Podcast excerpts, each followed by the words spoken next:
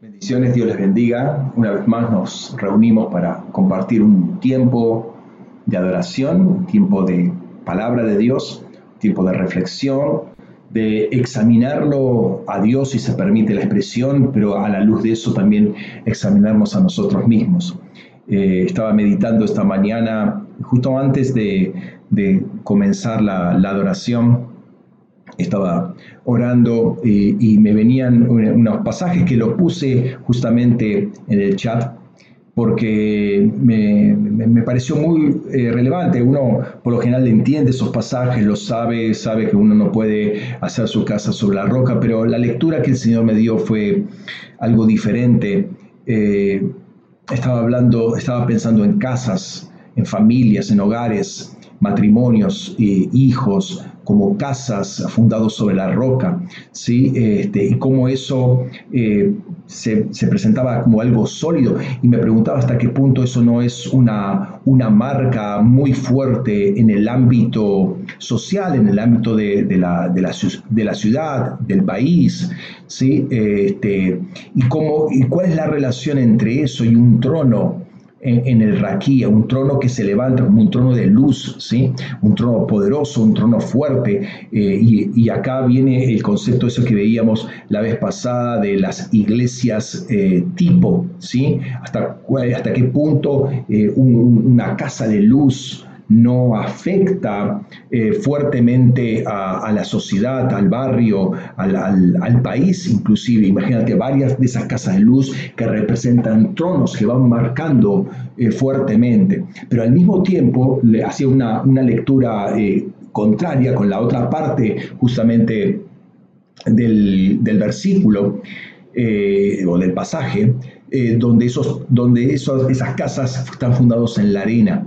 Mira, un trono edificado sobre la injusticia, eh, una, un, trono, eh, una autoridad que tiene un fundamento de arena, tarde o temprano cae. Y cuando cae, ahí habla justamente, habla de una, una, triple vertiente, ¿sí? Habla de ríos, habla de vientos, habla de lluvias. Y, y, ahí me, me habla mucho de la obra del Espíritu Santo la obra de la iglesia contra esos tronos. Sí, acá, acá se, se, establece un juicio, ¿sí? Porque pensemos en esos tronos de impiedad, ¿cómo, se reflejan acá? Y casas de prostitución, casas de venta de drogas, casas donde se, se, maquina el mal, donde se maquina la criminalidad, ¿sí? Eh, eso que está acá en la tierra está establecido en, en los cielos, en el raquía, como un trono como una autoridad falsa. Pero así como eso no tiene fundamento, una casa que no tiene fundamento, hay un trono allá que no tiene un fundamento.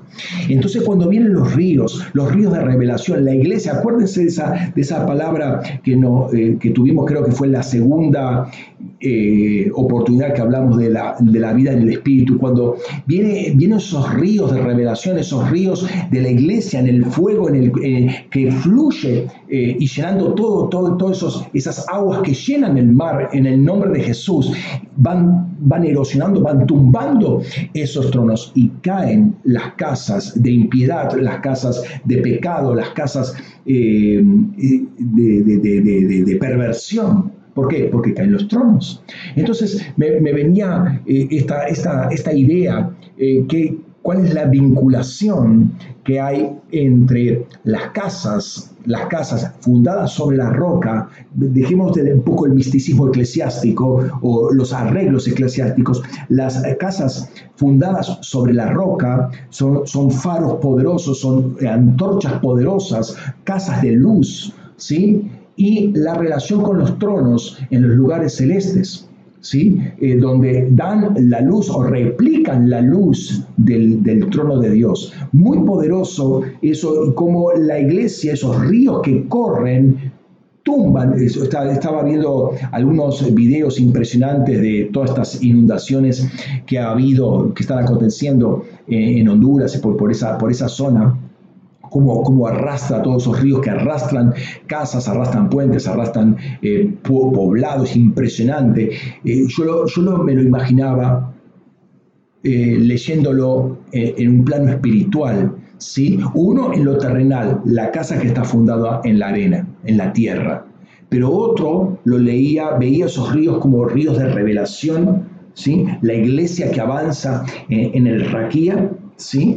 Este, con, con, revelación, con el agua que surge de esos manantiales del Espíritu, los vientos, la lluvia, la lluvia que me habla de palabra, la palabra, la palabra que inunda todos esos lugares eh, y se lleva a todos esos tronos, se lleva a todos eso que no tiene fundamento en, en, en, lo, que es el fundamento de justicia y derecho, que es el trono de Dios.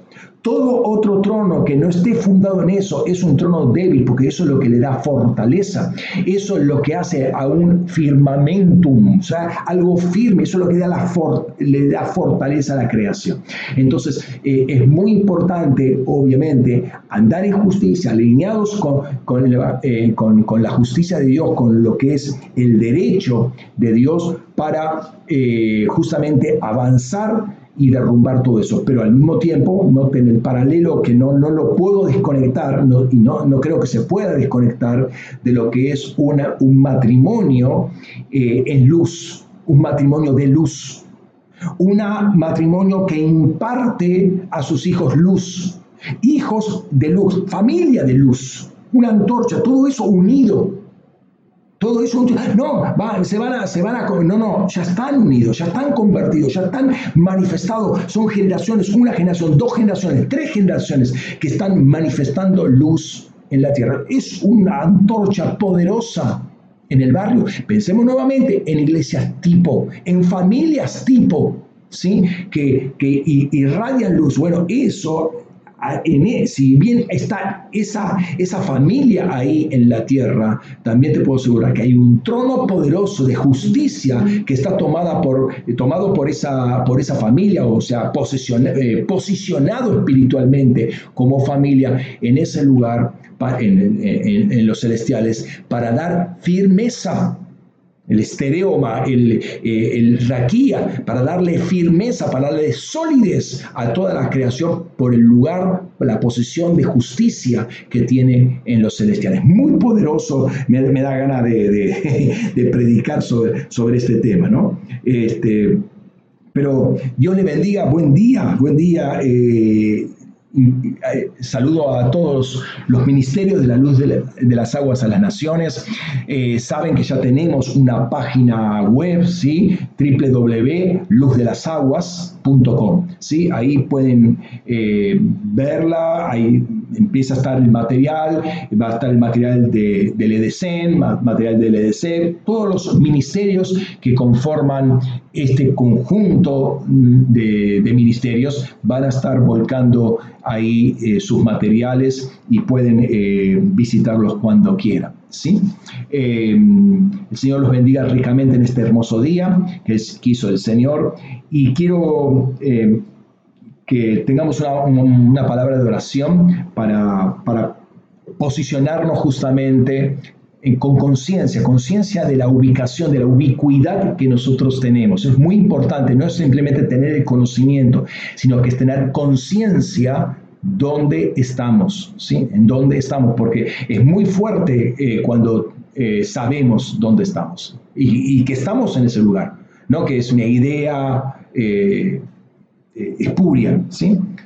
Padre, en el nombre de Jesús, gracias Padre porque la obra de tu Espíritu Santo en cada uno de nosotros es algo tremendo, es algo maravilloso, es algo que nos abre, nos amplía nuestra mente, nuestra conciencia día tras día. Señor, lo que hoy sabemos no es nada con lo que vamos a saber mañana o siquiera dentro de un rato, porque es la, la velocidad, la apertura que tú nos das en nuestro entendimiento, en nuestra comprensión de la realidad espiritual y cómo se mueve esa realidad y cómo nosotros como parte de esa realidad espiritual, Señor, nos movemos y entendiendo que todo lo hiciste para que el hombre encontrara una, un hábitat y una relación contigo de estrechez, de, intimidad cada vez mayor, llegar a ser como el Hijo de Dios, como Jesucristo mismo glorificado, Señor. Te adoramos te bendecimos, Padre, en el nombre de Jesús.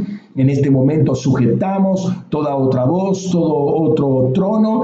Al contrario, a esos tronos los invadimos, Señor, con, con los torrentes de revelación, con los torrentes de palabra y soltamos versículos, soltamos palabras, soltamos revelación y toda la iglesia, no, no una persona, toda la iglesia va, inunda, erosiona todos los vientos y, y todos los tronos con los vientos del Espíritu, con el, con el agua que corre a través nuestro, con la lluvia de palabra que, cae sobre ellos en el nombre de Cristo Jesús y se debilitan los tronos de impiedad, los tronos de injusticia, los tronos de, los tronos de eh, impureza de todo tipo, los tronos de maldad, las columnas esas de iniquidad que se establecen sobre, sobre, eh, sobre la tierra en el nombre de Cristo Jesús, para que se establezcan y salgan y salgan y se, se levanten casas de luz, tronos poderosos en el raquía, que den la firmeza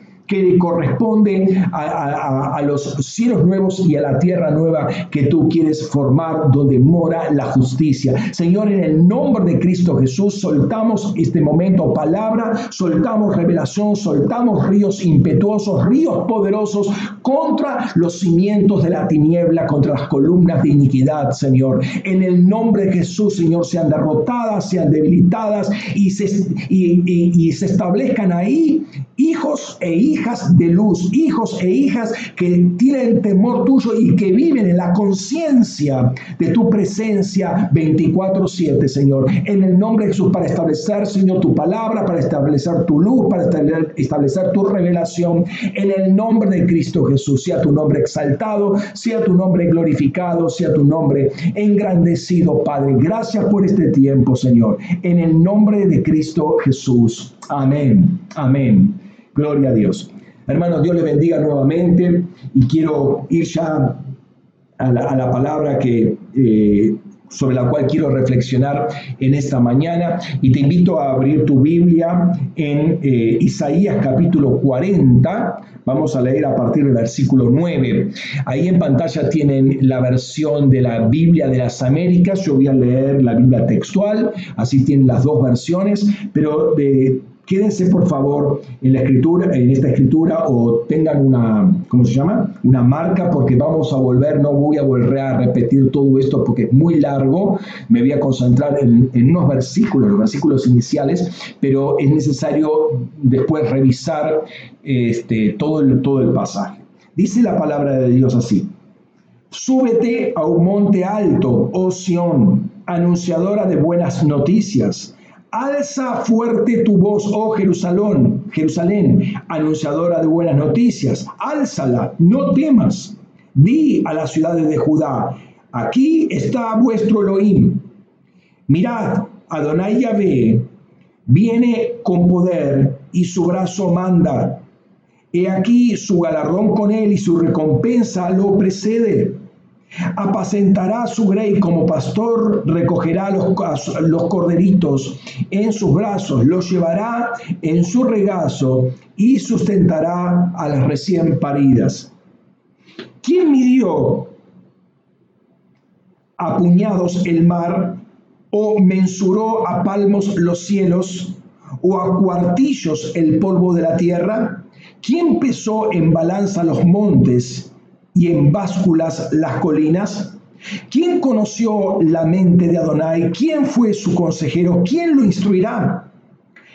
¿O a quién consultó para que lo instruyera? ¿O quién le mostró el juicio? ¿O quién mostró el camino del conocimiento?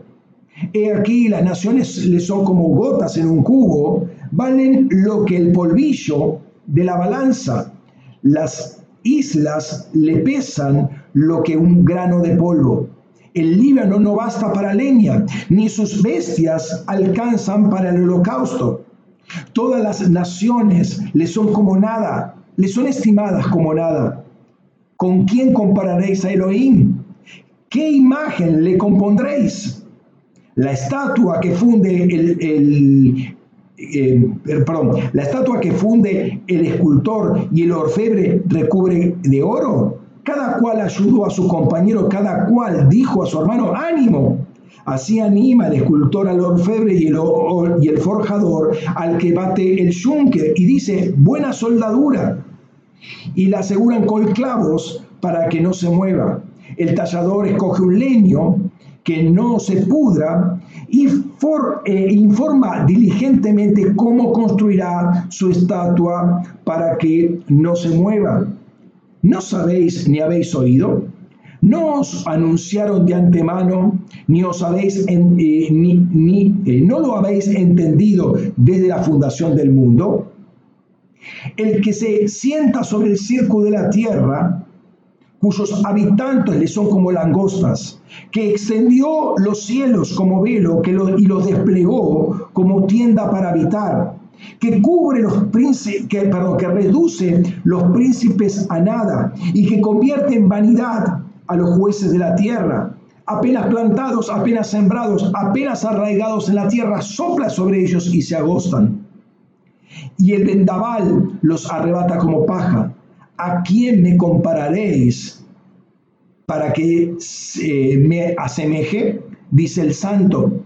Alzad vuestros ojos a lo alto y mirad, ¿quién desplegó todo esto? El que saca a sus ejércitos por número y a cada uno lo convoca eh, por su nombre y por la grandeza de su gloria y fortaleza de su poder, ninguno deja presente. ¿Por qué hablas, oh Jacob, y dices, Israel, mi camino está oculto a Yahvé, mi Elohim ignora mi causa? ¿Acaso no sabes ni lo has oído? Yahvé es Elohim eterno, creador de los confines de la tierra, no se cansa ni se fatiga. Y su inteligencia es insondable. Él fortalece al cansado, acrecienta el vigor al que no tiene Aún los muchachos se fatigan y se cansan, los jóvenes tropiezan y vacilan, pero los que esperan en Yahvé tienen nuevas fuerzas, remontan vuelo como las águilas, corren y no se fatigan, andan y no se cansan. Tremenda es este pasaje, esta palabra que suelta el profeta eh, en esta parte de, de Isaías 40. La vida en el espíritu es algo que se va abriendo eh, progresivamente a nosotros. No es que en un momento ya tenemos toda la revelación porque nosotros tenemos que ser eh, constituidos como ese soporte de la, de, la, revelación. Y la revelación justamente es la que nos va transformando, lo que nos va edificando para recibir más revelación, nos edifica, nos fortalece, recibimos más revelación. Recuérdense esa palabra que Jesús le dijo, todavía no lo podéis soportar. Entonces viene el Espíritu Santo y empieza a trabajar en el soporte. ¿Sí? En el, fundamento, en la base y en la construcción de toda nuestra vida para que toda nuestra vida esté acorde a esa revelación que Dios quiere darnos. De así que es importante la, necesidad de siempre renovarse, renovarse en, en, la manera de pensar en nuestra mente, como dice ahí en Efesios 4:23, Señor, renovarse en el espíritu de la mente. Y ese pasaje que analizábamos un par de eh, domingos atrás sobre eh, extender las estacas, ampliar la tienda, la tienda, nuevamente vuelve a hacer eco eh, en mi corazón, porque es justamente una ampliación de nosotros mismos para recibir justamente todo lo que Dios tiene para darnos. escapa a nuestro entendimiento. O sea, nosotros no entendemos y quedamos algunas veces eh, asombrados, eh, obnubilados, eh, digamos por la inmensidad del, firmamento, del espacio exterior. Los, que saben estiman una, inmensidad, una extensión del, espacio de unos 13.500 millones de años luz de tamaño. O sea, la luz para ir de un extremo al otro extremo del espacio eh, tardaría 13.500 millones de años. Eh, un, vehículo o la luz misma yendo, el vehículo yendo a la velocidad de luz, para atravesar todo eh, el espacio tardaría 13.500 millones de años luz. Ahora, cuando uno piensa esto, dice, wow, esto es, esto es tremendo, este, este tamaño, y no hace falta pensar, o sea, para ir con la tecnología actual, para ir a la Luna tardás eh, tres días, para ir a Marte tardás seis meses, ¿no?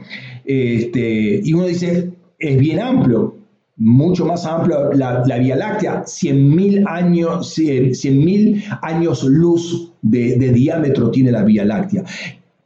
Entonces decimos, esto es muy amplio, muy extenso, ¿sí? Me podría pensar este, en las imágenes, por ejemplo, cuando uno va a la costa y ve el mar y wow, qué, qué amplio que es. Y lo que ve son, a, a nivel del mar, podrá haber 40 kilómetros como mucho de distancia. Entonces uno se mete en Google Earth, ¿sí? que te ve el planeta desde arriba y, ve mar y lo puede acercar y corre y corre y mar y mar y mar y mar. Y a lo sumo podemos alcanzar en el Pacífico una distancia de 20.000 kilómetros. ¡Wow! Es, es mar y mar y mar y son varias horas volando y no ves otra cosa que mar, que agua, ¿sí? Entonces se dice, wow, esto es una gran cantidad de, agua, y ciertamente lo es, eh, un espacio ¿sí? en dimensión bastante amplio, pero a la luz de lo que es la vida en el espíritu, esto es muy estrecho, es muy pequeño, es asfixiante, es ahogante Aún cuando uno va a una playa y se, quiere distender, va a respirar aire, se quiere salir del encerramiento, el encierro que, produce la, ciudad, una habitación, el hacinamiento que hay, esto es un momento de expansión. Aún así, esto es estrecho. Fíjate lo que dice eh, Salmo 18, 19 y hay otros pasajes más eh, que habla paralelo, me sacó a un lugar espacioso, me recató porque se compadeció en mí. Él quiere ponernos en expansión. ¿sí? ¿Cuál es la expansión del espíritu? El espíritu no tiene límites. Aún el espacio tiene límites. Aún eh, las aguas eh, del Océano Pacífico tienen límites. La Tierra tiene límites, la Vía Láctea tiene límites, el, espacio exterior tiene límites, todo. el espíritu no tiene límites. Entonces, mucho más amplio que esos 13.500 millones de años luz, o, lo que sea, ¿no? Eh, eso es estrecho. Y eso es la limitación que ha puesto nuestra caída en creer que, wow, esto sí es amplio. No, eso es estrecho con respecto a la amplitud, la expansión que quiere dar el Espíritu Santo a nuestras vidas. Así que si creemos que tenemos ya una mente amplia, todavía no tenemos nada. Y cada experiencia con el Espíritu Santo va ampliando un poco más, un poco. pero acá hay una colaboración de parte nuestra, porque nosotros somos los que tenemos que extender las estacas. Nosotros somos los que tenemos que quebrantar ese, ese corsé, ¿sí? espacio temporal, para expandirnos y o permitirle al Espíritu Santo que expanda nuestra mente eh, a la eternidad, rompiendo todo ese tipo de, barreras, que son barreras que, eh, eh, que son propias de, nuestras limitaciones. ¿sí? Hay una canción de adoración que dice que el lugar más alto es estar a los pies de Jesús, estar a los pies del Señor. Estar a los pies del Señor es un ámbito espiritual, es un lugar en el espíritu muy importante. No es un lugar físico de sentarse, o sea, Jesús está sentado yo me siento a los pies físicamente, que, en un momento fue real eso, ¿sí? Eh, vemos a una María eh, sentada a los pies de Jesús, eh, vemos a Pablo y ya esta es una expresión quizás un poco metafórica, pero Pablo aprendió a los pies de Gamaliel, ¿sí? según eh, eh, Gálatas, eh, la carta de Gálatas, capítulo 2 creo, versículo 3. Pablo aprendió a los pies vemos a esa mujer, ¿se acuerdan? Esa mujer que entra, mujer pecadora, que entra y e inmediatamente, no, me, interesa este, el punto este, inmediatamente ubica a Jesús e inmediatamente va a los pies de Jesús. ¿Sí? Em, ahí en, en, Lucas 7:38 dice que em, empezó a llorar sobre los pies de Jesús, a enjugar con sus eh, mojar con sus lágrimas eh, los pies de Jesús, secarlos con los cabellos, besar los pies de Jesús. ¿sí? Em, qué, interesante que lo primero que hizo esta mujer es ubicarse donde estaba o donde, donde había que ubicarse. Y dice, em, por esta razón, ¿sí? Eh, dice ahí en Lucas 7, 47 y 48, por lo cual te digo, le dice al fariseo, ¿sí? que lo había invitado, invitado a, a cenar a Jesús, ¿no? Por lo cual te digo que sus muchos pecados han sido perdonados porque amó mucho, pero al que poco le es perdonado, poco ama. Y a ella le dijo, tus pecados te han sido perdonados. La profundidad de, la limpieza de la obra de Jesús repercutió en esta mujer tremendamente al punto de humillarse eh, y ubicar este lugar, pero yo diría de poder encontrar este lugar. Esta mujer fue directamente, lo ubicó a Jesús y lo segundo es dónde están los pies de Jesús. Es, en los pies de Jesús es un lugar importante.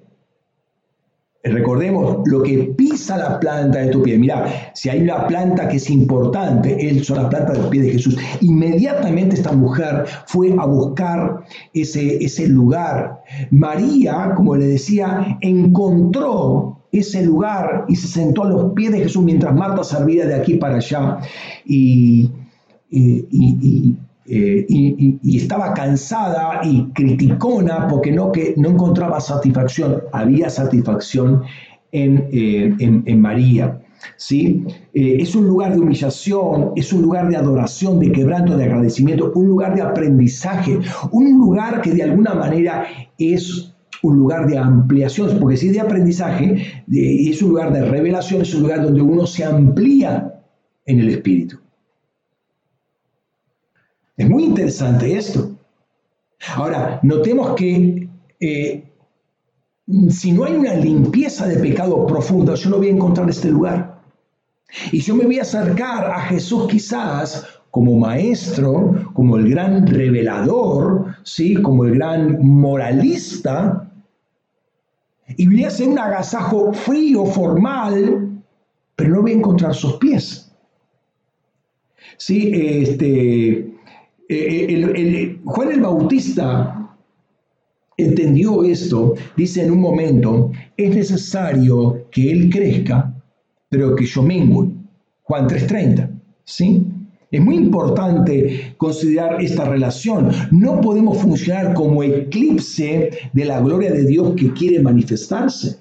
¿Sí? Pero ciertamente, eh, eh, en la medida que el amor de Dios se manifiesta en nuestra vida, vamos a tener mayor sensibilidad para encontrar eh, la ubicuidad espiritual nuestra. En la medida que se limpia nuestro corazón, vamos a encontrar nuestro lugar, ¿sí? Vamos a encontrar los pies de Cristo. El fariseo lo invitó a comer, pero en él hubo como le dije, una relación más fría, más eh, formal, distante. ¿sí? A Jesús lo vio quizás como un maestro académico, un hombre de revelación, alguien que hay que agasajar y que no está malo agasajarlo. Pero Jesús no venía justamente para agasajos de esa naturaleza.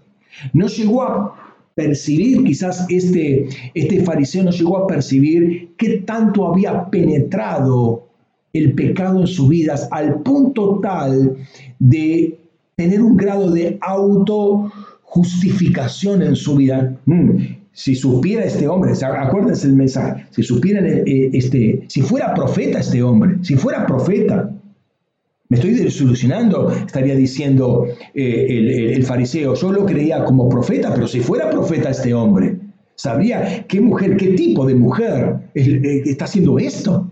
Una pecadora. Y ahí sale todo con toda una parábola, este, Jesús que termina en este, en este remate que les termino de comentar, ¿no? Eh, quizás vio en él una persona de una moralidad más profunda, de conocimientos acabados, un hombre de Dios, un hombre de Dios, un profeta, pero a la luz de esto mm, ya empezó a dudar de que fuera profeta, inclusive se junta con mundanos, lo tocan pecadores. No ve, o sea, fíjate que no está viendo la realidad espiritual este hombre, ve lo físico y le choca, lo físico le choca pero no ve lo que está aconteciendo o lo que ya ha acontecido en lo espiritual. Aconteció algo, está pasando algo diferente, está yendo a un lugar espiritual esta mujer. Encontró inmediatamente. Jesús le va a decir, no besaste mis pies, no lavaste mis pies, no pusiste agua, no pusiste perfume, no besaste mis pies, nada hiciste. Me das comida solamente. Entonces, es interesante cómo eh, y esto hablan, bajando esta, esta, esta realidad a lo que eh, quiero compartirles, como eh, la, limpieza de corazón, la experiencia, en este caso la experiencia del perdón de Jesucristo, te abre el panorama para encontrar un camino y llegar a donde uno tiene que llegar, que es a los pies de Cristo. Eh, cambio de capítulo, por así decirlo, y vemos que la iglesia, eh, o que la, con la escritura, nos llama siempre a crecer, crecimiento. ¿sí? Hay un llamado, de alguna manera, eh, un, un, imperativo del cielo para que crezcamos. Pedro dice, en 2 de Pedro 3:18, digamos al cierre, las últimas palabras de Pedro, dice, antes bien, creced en la gracia y en el conocimiento de nuestro Señor Jesucristo, de nuestro, Salvador, nuestro Señor y Salvador Jesucristo. A Él sea la gloria por los eh, ahora y hasta la eternidad. Amén. Estoy, estoy, leyendo otra versión, por eso este, estoy, eh, cuando quiero leer me trago, ¿no? Siempre me pasa eso. Y Pablo también eh, dice lo siguiente, eh, en Colosenses 1, 9 y 10 por eh, escoger este, este, esta porción, ¿no? Por eso también nosotros, desde el día que lo vimos, no cesamos de orar por vosotros y de pedir que seáis llenos del pleno conocimiento de su voluntad, en toda sabiduría y discernimiento espiritual, para andar como es digno del Señor, a fin de agradarle en todo, llevando fruto en toda buena obra y creciendo en el pleno conocimiento de Dios. Y también en 2 de Tesalonicenses 1.3 va a decir, debemos dar gracias a Dios siempre acerca de vosotros, hermanos, como es digno. Pues va creciendo, perdón, eh, pues vuestra fe va creciendo sobremanera y el amor de cada uno de todos vosotros abunda hacia otros.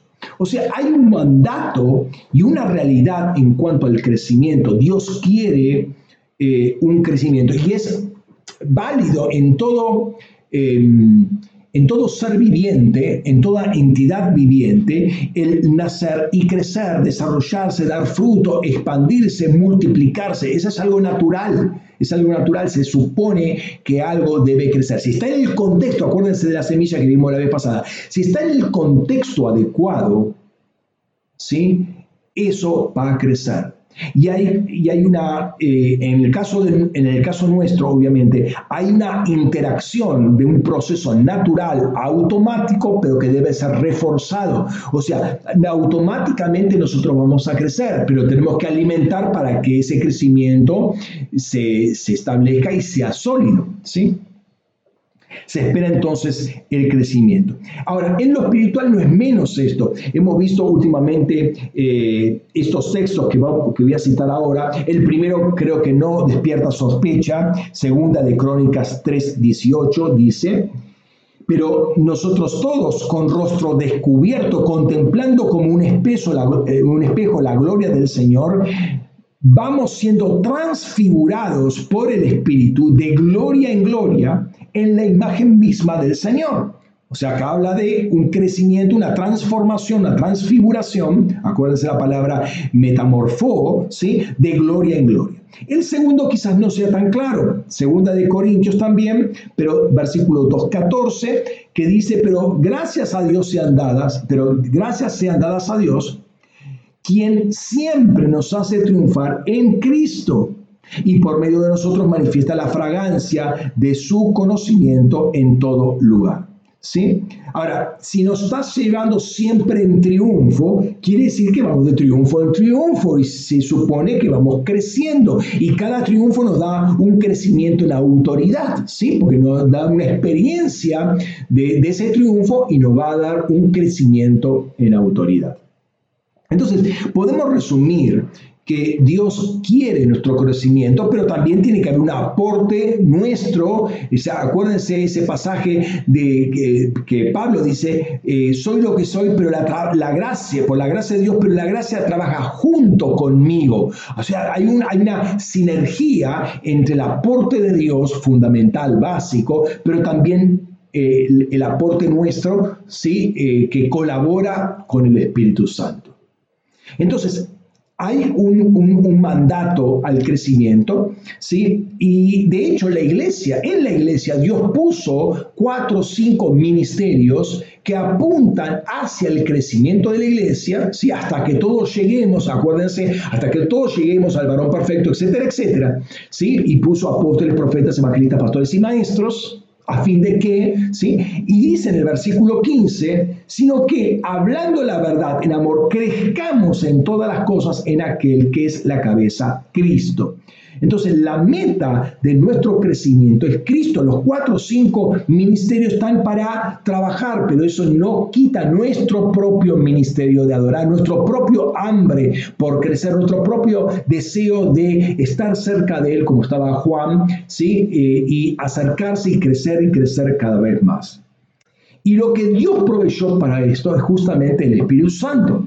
Él es el maestro, Él es el guía de la iglesia, Él es el que está obrando esa transformación en nosotros para eh, eh, hacernos cada vez más a Él. Nos vamos, eh, nos vamos puliendo. Va, la figura que yo siempre pongo es el Espíritu Santo va tallando en nosotros, esculpiendo en nosotros la imagen del Hijo, o sea, nosotros somos la imagen de la imagen del Hijo, donde el Hijo es la imagen de Dios. Entonces Él va trabajando eso en nosotros eh, progresivamente. Eh, todavía hay, hay algunas aristas que hay que pulir, hay algunos retoques que hay que hacer, pero mientras que nosotros miramos al invisible y el Espíritu Santo mira a Jesucristo y va trabajando, hay una doble acción del Espíritu Santo y nuestra que se confluye en nosotros para hacer esa obra maravillosa que está haciendo. Pero quiero que veamos otra faceta del crecimiento que... Eh, que tiene que ver mucho con eh, esta, esta figura que pone muy a menudo la escritura de subir. ¿sí? El crecimiento como subir física, el crecimiento, el subir físico. ¿sí? De hecho, es la misma palabra que se utiliza eh, en el ámbito espiritual que, que, se utiliza en el ámbito físico, la de subirla, ir más alto. ¿no? Eh, desde una lectura más piadosa, podríamos decir que es descender, es decir, eh, ir más profundo, más profundo en él. ¿sí? Pero como siempre, el paralelo eh, espacio-temporal nos ayuda a entender justamente esta relación que debe profundizarse, debe hacerse más íntima con el Señor y eso implica un crecer en Él, un subir en Él, ¿no? Eh, eh, de todos modos, aún eh, este, este, ascenso físico, ¿sí? como quien sube una montaña física, una colina, o ponerse arriba de una escalera, para hacerlo más, más brevemente, algunas veces no es necesario y lo entendemos en, en ámbitos más espirituales. Por ejemplo, por ejemplo, crecer en sabiduría, crecer en conocimiento, crecer en autoridad. Entendemos que no es un crecer en altura física, pero es un ámbito espiritual que se va desarrollando, una esfera de, de, de influencia que uno va teniendo, de autoridad que uno va teniendo que no tiene nada que ver con la altura física. ¿sí? Lo entendemos perfectamente. Ahora quiero trabajar un poco esto desde una lectura menos racional y lógica de lo que estamos hablando, porque nos, queremos desprender, es un ejercicio de alguna manera mental de incorporar la mentalidad de Dios, la mentalidad de Cristo, el, pensamiento, la lógica de Cristo, ¿sí? Acuérdense ese eh, Romanos capítulo 12, versículo 1, la la, la, la, la lógica de Dios, ¿sí? La lógica de la, la adoración lógica, ¿sí? Indiscutiblemente, como hemos eh, visto anteriormente, en ese, esa búsqueda de íntimos que tiene Dios, Juan fue una persona de la que tuvo más revelación en las escrituras, particularmente en el Nuevo Testamento. Eh, hablamos de él como un íntimo, eh, y obviamente la gracia de Dios estaba en él, pero también había eh, un deseo de Juan de seguir en el culto, habíamos dicho esa figura de, terminó el culto, cerró, se cerró las personas, apagó las luces, pero él estaba todavía ahí porque sabía que había más, estaba cerca de, su corazón. Y él fue el único que estuvo en la cruz. Ahora, eh, no era un detalle menor, no es un, lindo detalle anecdótico estar ahí en la cruz.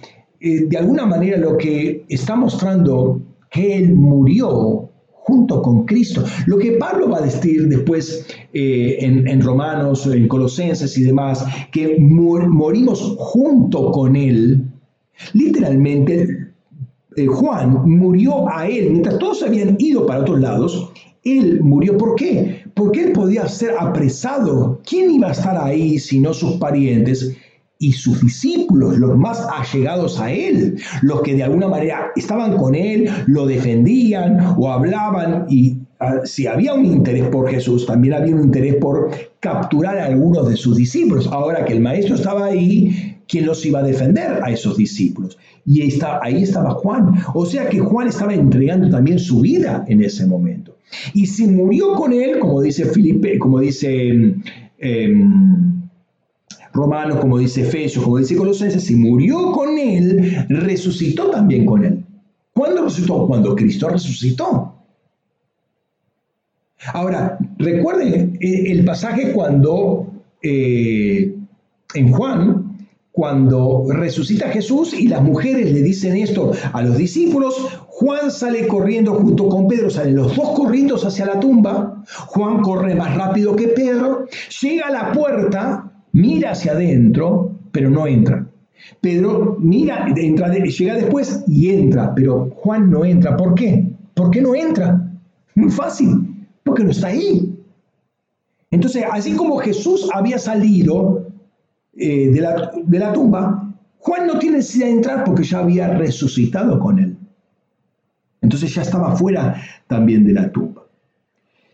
Entonces no podemos negar que Juan era una persona que estaba en el espíritu o en espíritu, vivía en espíritu. Y las crónicas extrabíblicas, si ustedes leen algunas cosas que aparecen de Juan, algunos comentarios que aparecen, eh, la, persona de Juan tenía tal grado de influencia, de, eh, de presencia de Dios, eh, dice que cuando eh, decía eh, Juan el anciano, no, se llamaba el apóstol Juan, Juan el anciano aparecía en un lugar, todo ese, ese, lugar quedaba impactado por la presencia de Juan. Ahora, Juan era un nombre muy común, pero cuando se dice el anciano Juan, todos saben de quién, están hablando, ¿no? O sea, la presencia de Juan era muy, muy, muy fuerte.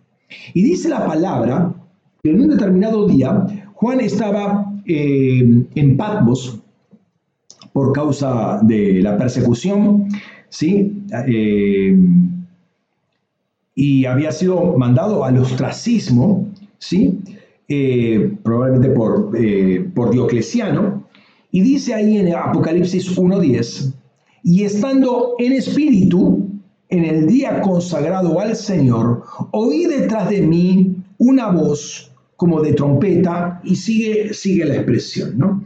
Y ahí el tiene una tremenda revelación del Cristo glorificado, eso lo sabemos, tiene una tremenda glorificación y va después de esa expresión, lo ve a, Jesús caminando entre los candelabros, y esos candelabros sabemos que son las figuras de las iglesias, las siete iglesias ¿sí? de, de Asia Menor. Y después justamente capítulo 2 y capítulo 3 va a hablar de Jesús caminando entre los candelabros en una, en una, serie de palabras que va a estar dando Jesús a las iglesias. Escribe, eh, a, eh, escribe eh, a la iglesia de Efesio, escribe a la iglesia de Esmirna, escribe a la iglesia de Pérgamo, escribe a la iglesia de Teatira, escribe, escribe, escribe. Es Jesús que está hablando a las iglesias. ¿Sí? Ahora, en el capítulo 4, al principio, dice algo curioso, los primeros dos versículos. Dice, después de estas cosas, mire, y aquí una puerta abierta en el cielo. Y la primera voz que oí, aquella del capítulo 1, eh, como de trompeta, hablaba conmigo diciendo, sube acá y te mostraré lo que debe suceder después de esto. Y al instante estuve en espíritu y eh, he aquí un trono estaba puesto en el, en el cielo y en el trono uno sentado. Notemos que dice al instante estuvo en espíritu. Entonces la pregunta es, ¿y antes en dónde estaba? ¿Estaba en la carne? Apocalipsis 1.10, ahí decimos, estando en el espíritu. Después en los versículos del capítulo 4 va a decir, sube aquí y al instante estuve en el espíritu. Es decir, pasó de una instancia de estar en espíritu por invitación de Dios, ¿sí?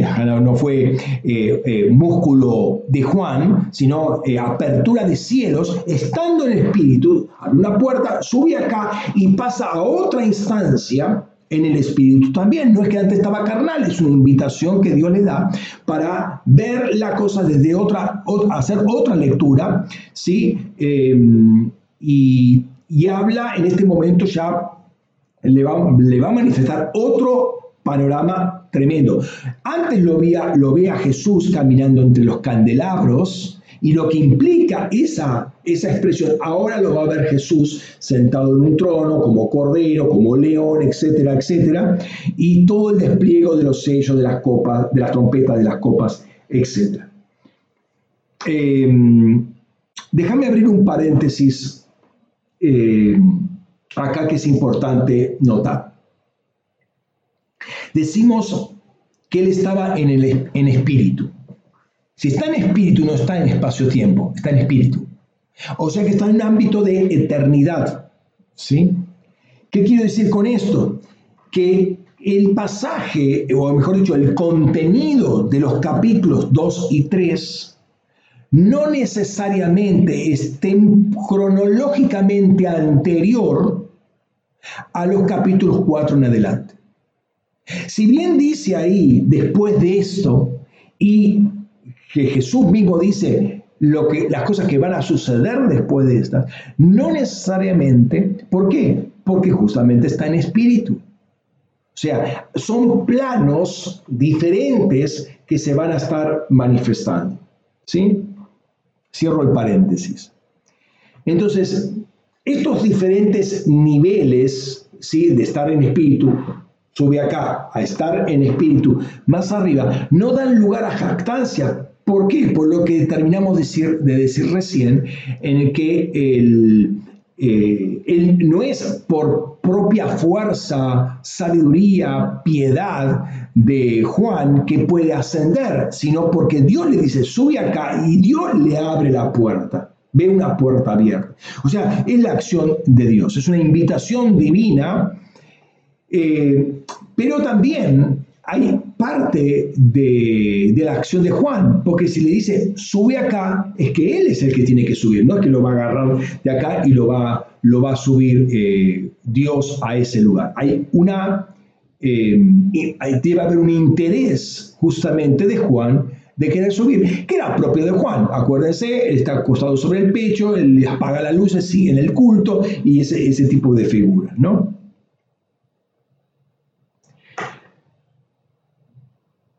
¿Qué lo que nos hace subir? Obviamente está la invitación de Dios, está la obediencia, porque si Él no sube, no sube. O sea, si Él no toma la decisión de subir, nunca va a pasar esa puerta. Pero acá es donde nos podemos llegar a confundir. Si bien hay una analogía con la dimensión física que muchas veces da las escrituras, es, es pasar a otro nivel de revelación que no tiene mucho que ver con la altura física ¿sí? con la altura geográfica, ¿sí? Eh, está apuntando a una comprensión mayor, una expansión mayor, una revelación mayor, eh, una versión más completa, un panorama más completa de la, de la completo de la, de, la, realidad espiritual que Dios quiere eh, manifestar. Con esta introducción, quiero que leamos de nuevo los versículos iniciales de lo que habíamos eh, visto. ¿Sí? Isaías 49. Súbete a un monte alto, oh Sión, anunciadora de buenas noticias. Alza fuerte tu voz, oh Jerusalén, anunciadora de buenas noticias. Álzala, no temas. Di a las ciudades de Judá, aquí está vuestro Elohim. Ahora bien, eh, hay, un llamado acá, es obvio, de que Sión debe subir a un monte alto. ¿Sí? Está claro. Eh, y desde ahí alzar su voz. Tiene que proclamar algo. Vayamos al libro de Hebreos, donde el autor muestra una experiencia que los hebreos, estos cristianos, estos eh, judíos o estos cristianos de origen judío, habían tenido. Dice, siguiendo los versículos anteriores, los versículos 22 al 24, dice, sino que os habéis acercado al monte Sión, a la ciudad del Dios vivo, a Jerusalén, la celestial, y, a, las miríadas de ángeles, a la iglesia de los primogénitos inscritos en los cielos, a Dios, juez de todos, a los espíritus de los justos hechos perfectos, y a Jesús, mediador del nuevo pacto, a la y a la sangre del rociamiento que habla mejor que la de Abel. Entonces, si uno quiere ordenar un poquito esto, dice que la iglesia se acercó al monte Sión. Y ahí hay siete cosas que eh, son rescatables, la hemos examinado en algún momento y puestas en paralelo justamente con las que aparecen con el monte de Sinaí en los versículos 18 al 21. ¿no? Pero fíjate lo que dice ahí, que la iglesia, eh, ahí en el monte Sion hay siete cosas. Eh, está la ciudad del Dios vivo, es decir, la nueva Jerusalén, está la mirada de ángeles, una expresión muy típica de la presencia de Dios, la miríada, esa palabra miríada es muy típica en ese sentido. Está la iglesia de los primogénitos inscritos en los cielos. En el centro de estos siete puntos está Dios, el juez de todos, es muy relevante que justamente esté ahí. Después a los espíritus de los justos hechos perfectos, y evidentemente es un grupo aparte de la iglesia de los primogénitos inscritos en los cielos, un grupo aparte y, justamente en el medio está Dios, el juez de todos. Después está Jesús, el mediador del nuevo pacto, y la sangre del rociamiento que habla mejor que la de Abel. Dice que la iglesia de Hebreos se acercó a este lugar por lo que hay en este lugar. Por lo tanto, hay algo muy importante en este lugar y el Espíritu Santo lo, la acercó a, esta, a, este grupo de hebreos, a esta iglesia de los, de los hebreos, estos cristianos de origen judío, que los acercó a este lugar. Veamos el tercer punto, dice la iglesia de los primogénitos. La iglesia de los hebreos se acercó a la iglesia de los primogénitos. Eh, ya habíamos entendido que era eh, ser primogénito en el diseño de Dios. Eran los que, el primogénito eran los que tenían todos los derechos. ¿sí? Son los que fueron constituidos a imagen del primogénito, conforme a Romanos 8, capítulo 8, versículos 29 y 30. ¿Sí? Eh, el primogénito y todos tenemos que ser conformados, submorfos, acuérdense esa palabra, a la imagen de Jesucristo. Son los obedientes de corazón ¿sí? Él aprendió obediencia, ¿sí? Y fue salvador de, a todos, de, aquellos, de a todos aquellos que le obedecen. O sea, la, la obediencia está muy relacionada. Acuérdense, sube acá y al instante, obviamente subió, obedeció y llegó a una instancia superior, ¿sí? Entonces, eh, así como él fue obediente, la iglesia es obediente. Ahora, cuando uno eh, revisa un poco el Antiguo Testamento en cuanto a qué es ser primogénito delante del Señor, encuentra dos cosas eh, interesantes, que finalmente el primogénito es el que Dios dice que es primogénito y punto. O sea, en Dios está el final de toda discusión. ¿sí? Por ejemplo, en Éxodo 4:22 dice, y dirás a Faraón, así ha dicho Yahvé, Israel es mi hijo, mi primogénito, punto.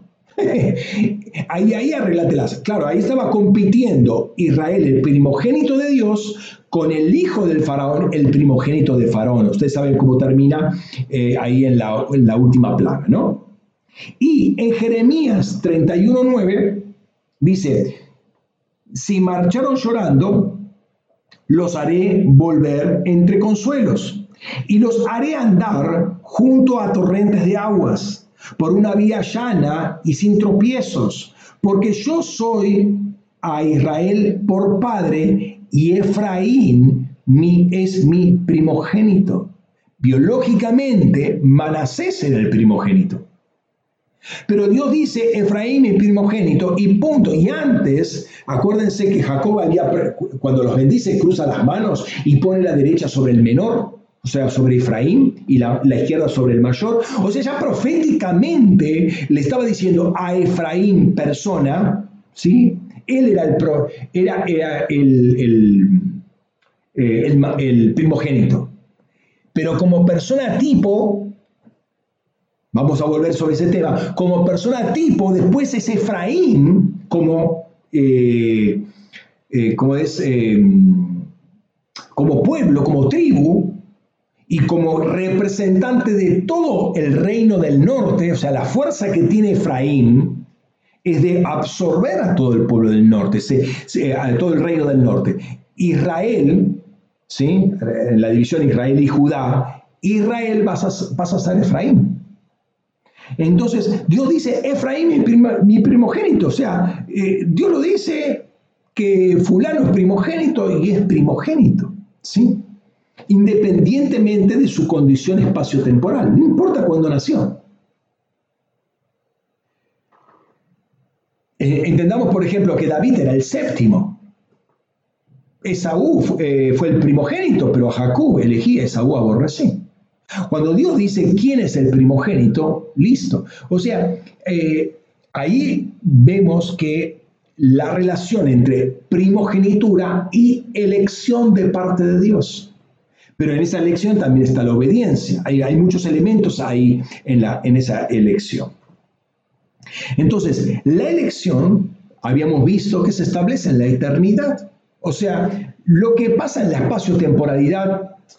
¿Y por qué pasa? Y obviamente porque la espacio-temporalidad está caída. Entonces, cuando uno atraviesa, eh, viene desde la eternidad a la espacio-temporalidad, eh, algunas cosas se dan vuelta. ¿Sí? Y el que tenía que ser primero no es primero, es segundo, tercero, cuarto, quinto, biológicamente hablando, culturalmente hablando, ¿sí? Eh, políticamente hablando, económica. todo ese contexto espacio-temporal distorsiona lo que es la realidad en el diseño de Dios, la realidad en el Espíritu. Entonces, por causa de, esta eh, mm, lección, hay todo un proceso eh, que va a pasar el elegido hasta llegar a la perfección, hasta cumplir el propósito para lo cual Dios eligió a esa persona. ¿Sí? Entonces, el Espíritu de Dios en el Antiguo Testamento, el Espíritu Santo en el Nuevo Testamento va a estar obrando hasta llegar justamente al diseño de Dios. Vimos entonces que la experiencia que tuvieron este este, estos hebreos fue un acercamiento, una visión de esta realidad, tuvieron una experiencia con Sion, vieron el diseño, entendieron dónde estaban ellos inscritos, dónde estaban sus nombres, eh, eh, entendieron que es primogenitura. O sea, entendieron una cantidad de conceptos, vieron la iglesia en diseño, se vieron ellos mismos en diseño. Este es nuestro diseño, ahí tenemos que apuntar. ¿Sí? Y ahí se encuentra, digamos, la iglesia terrenal con la iglesia en diseño. ¿Sí? Muy interesante eso. Ahora, em, no sé si decirlo esto ahora o decirlo después. Dice ahí la palabra acercarse. La palabra acercarse ahí es proserjomai. Es una palabra común, proserjomai. Es erjomai y con el pros adelante es acercarse. Ahora, acercarse físico, yo me acerco a un objeto, me acerco a una persona, me acerco a un monte, me acerco a una playa, me acerco, me acerco físicamente. El acercarse en el contexto em, eh, espiritual y que va a tomar mucha fuerza con el tema del templo y demás, era un acercarse de adoración. Era un acercarse con ofrenda, un acercarse al altar. Y uno cuando se acerca ahí eh, es un, acercarse de rendición, de entregar todo. Cierro el paréntesis y después voy a completar esta, esta idea. La pregunta es entonces, ¿dónde estaba Juan? En este acercamiento, ¿dónde estaba Juan? ¿Dónde estamos nosotros? Volvamos un poco para atrás. En, en, en Hechos, en Hebreos, perdón, 12.18 dice que la experiencia que tienen los judíos, ¿sí? el, el pueblo de Israel, de ser conducidos por la columna de fuego durante la noche, la columna de nube durante el día y llegaron hasta Sinaí. O sea, entiendo que fueron conducidos hasta Sinaí, se acercaron a Sinaí físicamente, físicamente. Eh, entonces fueron guiados por el Espíritu de Dios. Ahora, no dice que subieron, el único que subió fue Moisés. Pero todo el, pueblo quedó ahí abajo, sí, pero indiscutiblemente el pueblo se acercó. Tocó ese monte, es un monte que se podía tocar, lo va a decir ahí en Hebreos capítulo 12, eh, 18. Pero eh, por la contraposición. Dice, ustedes no se acercaron a un templo que se, eh, a, un, a, un, monte que se puede tocar. ¿Sí? Ahí hace toda la descripción de Sinai. ¿Qué pasa con Sion? La iglesia de los hebreos se acercó. No quiere decir que estuvo arriba, se acercó, vio, tuvo la experiencia con la iglesia en los celestiales, en, perdón, con la iglesia en Sion con la iglesia en diseño, con la iglesia de los primogénitos inscritos en los cielos y además también vio los espíritus de los justos ya hechos perfectos. Y en el medio vio, de alguna manera vio, comillas, vio, experimentó, entendió la presencia de Dios, el juez de todos. Tuvieron una experiencia con Sion y se les abrió todo un panorama de lo que es Sion. La iglesia de los hebreos vio la iglesia en diseño.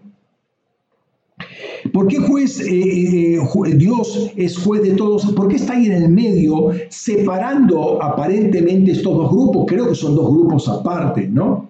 Porque Él es la medida y el que determina eh, quienes han sido ya perfeccionados Noten que habla, de los espíritus de los justos.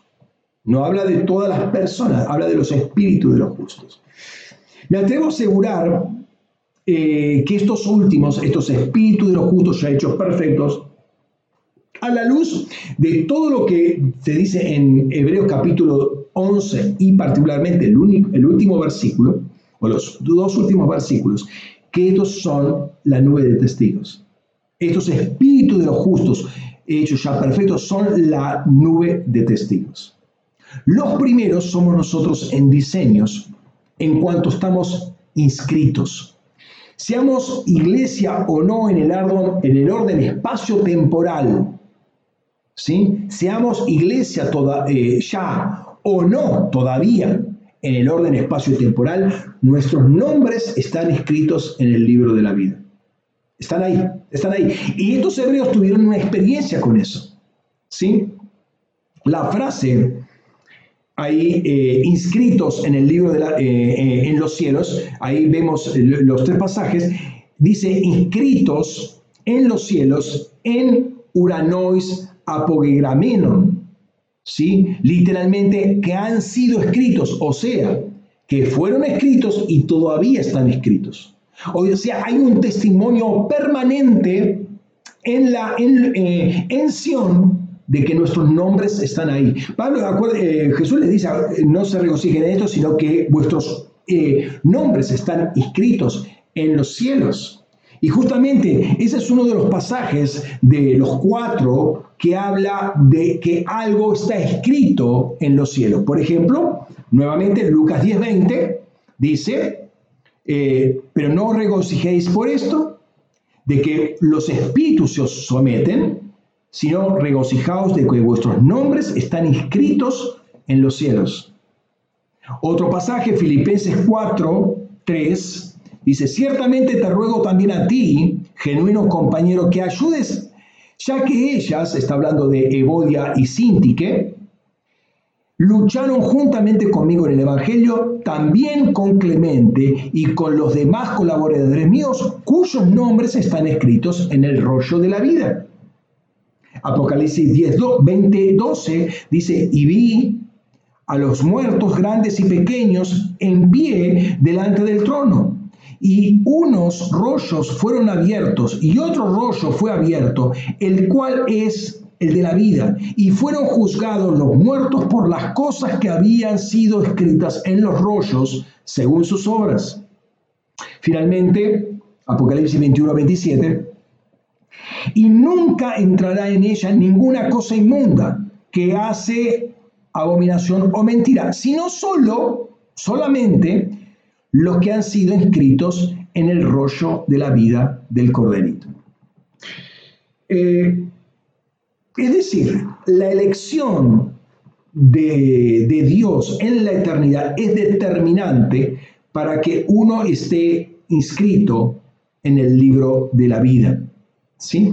Eh, y eh, bueno, eh, hace que eso esté escrito y para que entre o forme parte de la nueva Jerusalén. Hay muchos más inscritos ahí de los que hoy forman la iglesia, porque todavía en el espacio-tiempo no se construyó, todavía se le tiene que llegar a alguien, alguien tiene que llegar a esa persona con la palabra, todavía no, pero ya está inscrito. Y por lo tanto va a llegar la palabra a, esa, a esa persona. Pero una vez que está inscrito ahí, inclusive antes de que esa persona eh, llegue a Cristo, hay un trabajo del Espíritu Santo con esa persona inconversa todavía, con la iglesia, orientándola para llegar justamente a esa persona y que pueda eh, manifestar la, la, mm, la, conversión, ¿sí? Eh, para, para que finalmente esa persona reciba la conversión y empieza otro tratamiento o continúe el tratamiento del Espíritu Santo. ¿Para qué? Para que esa persona llegue a ser todo lo que ese rollo dice acerca de esa persona. Ese rollo tiene todo el diseño, tiene el nombre, tiene todas las obras, tiene los dones, los ministerios, todo lo que tiene que hacer está ahí escrito. Y el Espíritu Santo va a llevar a esa persona constantemente a afinarse a ese diseño. ¿Me siguen? ¿Mm? Ahí está nuestro nombre, como le dije, nuestro diseño, nuestras obras, nuestros dones, todo concerniente a nosotros está ahí. Y ahí tenemos que estar nosotros, no solamente nuestro nombre, toda nuestra persona. ¿sí? Entendamos que somos espíritu y como espíritu, eh, nuestro rollo, nosotros somos un rollo escrito, un rollo hablado, ¿sí? Dios ha hablado sobre nosotros, por lo tanto, hay una presencia ahí. Pero tiene que estar toda nuestra persona trabajada por el Espíritu Santo como trabajo final, perfeccionado ahí. ¿Sí? Ese es nuestro destino. Eh, y no es un lugar físico, como el autor de Hebreos dice, es un no es un monte que se pueda palpar, es, una, es un estado en el espíritu, es una realidad en el espíritu. Es muy interesante, porque de nuevo vuelvo con esta palabra eh, proserjomai, porque proserjomai tenía que ver con una, una, un acercamiento de entrega, un acercamiento de renuncia, un acercamiento, y acá lo relaciono con estar a los pies, de encontrar los pies de Cristo. Porque no es posible crecer, no es posible expandirse a menos que uno encuentre ese lugar. Cada experiencia que tenemos con el Espíritu nos acerca más a ese lugar. Si quieren ponerlo así, nos hace ascender más a ese lugar. Nos vamos acercando más. Obviamente tenemos que dejar cosas abajo, ¿sí? A los pies de Cristo, tenemos que dejar cosas. Los primeros pies que las primeras cosas que dejamos son los pies de la cruz. Son los primeros pies que encontramos. ¿Sí? Ahí dejamos todo nuestro pecado. Pero después hay muchas otras cosas que hay que dejar para poder justamente ascender. Por eso es importante las experiencias en el, eh, Espíritu Santo. No es un, un misticismo barato, ¿sí? es una necesidad para ser transformados, transfigurados. ¿Sí? Experiencia de Moisés, se acerca a ese lugar, queda brillante. O sea, no es eh, eh, una, una, una, fantasía de, un pastor, de un predicador. Es una realidad de acercamiento constante donde uno pasa a ser transformado. Eh, ¿En qué es transformado? En aquello que ese rollo dice. Ahora, eso que dice el rollo no es otra cosa de estar en Cristo.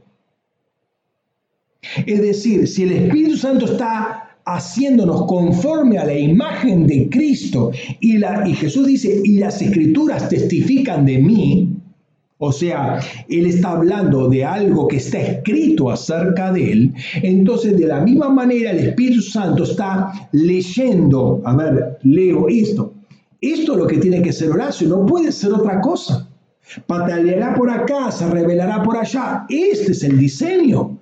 Él está leyendo ese diseño y él va a constituir eso que fue escrito para mí. No va a ser otra cosa. No va a hacer, a ver, eh, podés ponerle esta paginita mía que yo escribí acá, se la doy al Espíritu Santo para que eh, añada eso. No, eso no, eso no funciona. El Espíritu Santo va, va a leer lo que está escrito acerca de nosotros y va a transformar eso, porque está, está viendo al Hijo.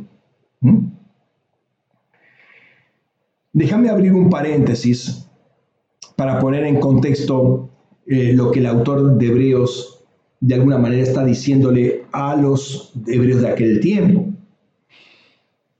estos eh, cristianos de origen judío estaban pasando por un tiempo de mucha persecución,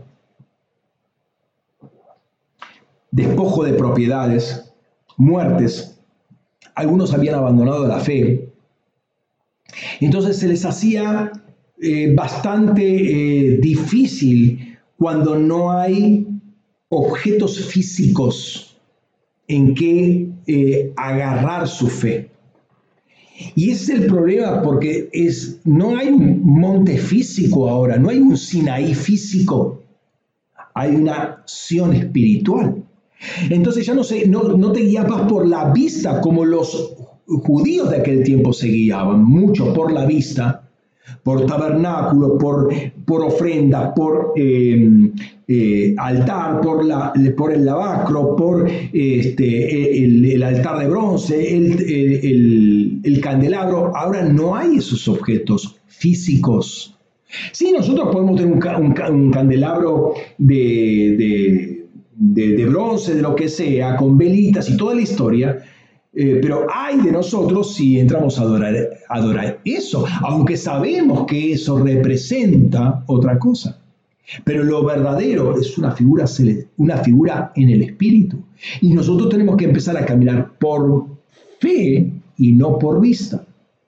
Entonces, a estos hebreos, como que, eh, que estaban tan acostumbrados a todo esto corruptible y que lo va a sacudir y lo que va a decir justamente después el autor de Hebreos, todo lo conmovible va a ser conmovido para que solamente quede lo inconmovible. Claro, estos hebreos estaban viviendo esta situación y todo se les caía. Estaban pasando mucha eh, de esa persecución. Y algunos habían abandonado la fe. Y abandonar la fe de uno, dos, tres, eh, es muy fuerte, es muy fuerte el impacto causa. Es una herida muy fuerte en la iglesia la gente que abandona la fe. Eh, que retrocede. Nosotros no somos de los que retrocedemos, dice, dice Hebreos capítulo 10, eh, sí, al final del capítulo 10, no somos de los que retrocedemos. Retroceder es muy fuerte. Piensen nuevamente en iglesias tipo. ¿Qué implica un retroceso en la fe? Es muy fuerte, es muy fuerte lo que significa en, la atmósfera espiritual, en el raquía, que la iglesia retroceda. Pero no, pastor, es un hermano. Y hermano, ¿y qué es eso? ¿No, es parte de la iglesia que retroceda en la fe? Muy, muy, un tema muy, muy serio. Eh, ahora, a ellos, eh, ellos pudieron ver esto.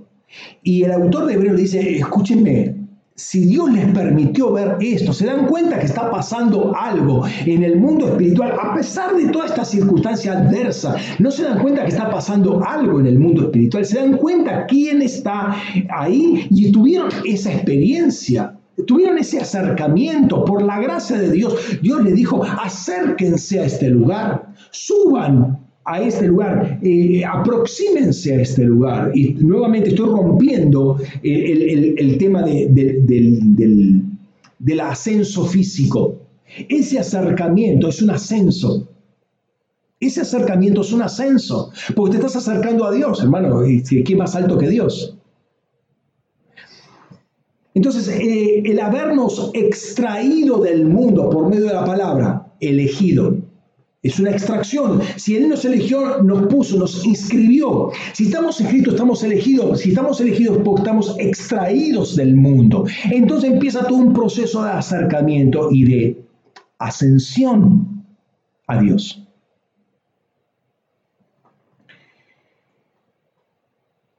No es un juego de palabras, eh, es una realidad de ascenso. Estamos subiendo acción, como quien dice acercándonos a ser cada vez más ese proyecto cumplido de parte de Dios.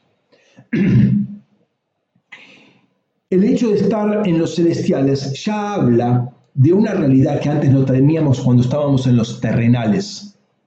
¿Se acuerdan? ¿Cómo es esto de los celestiales terrenales?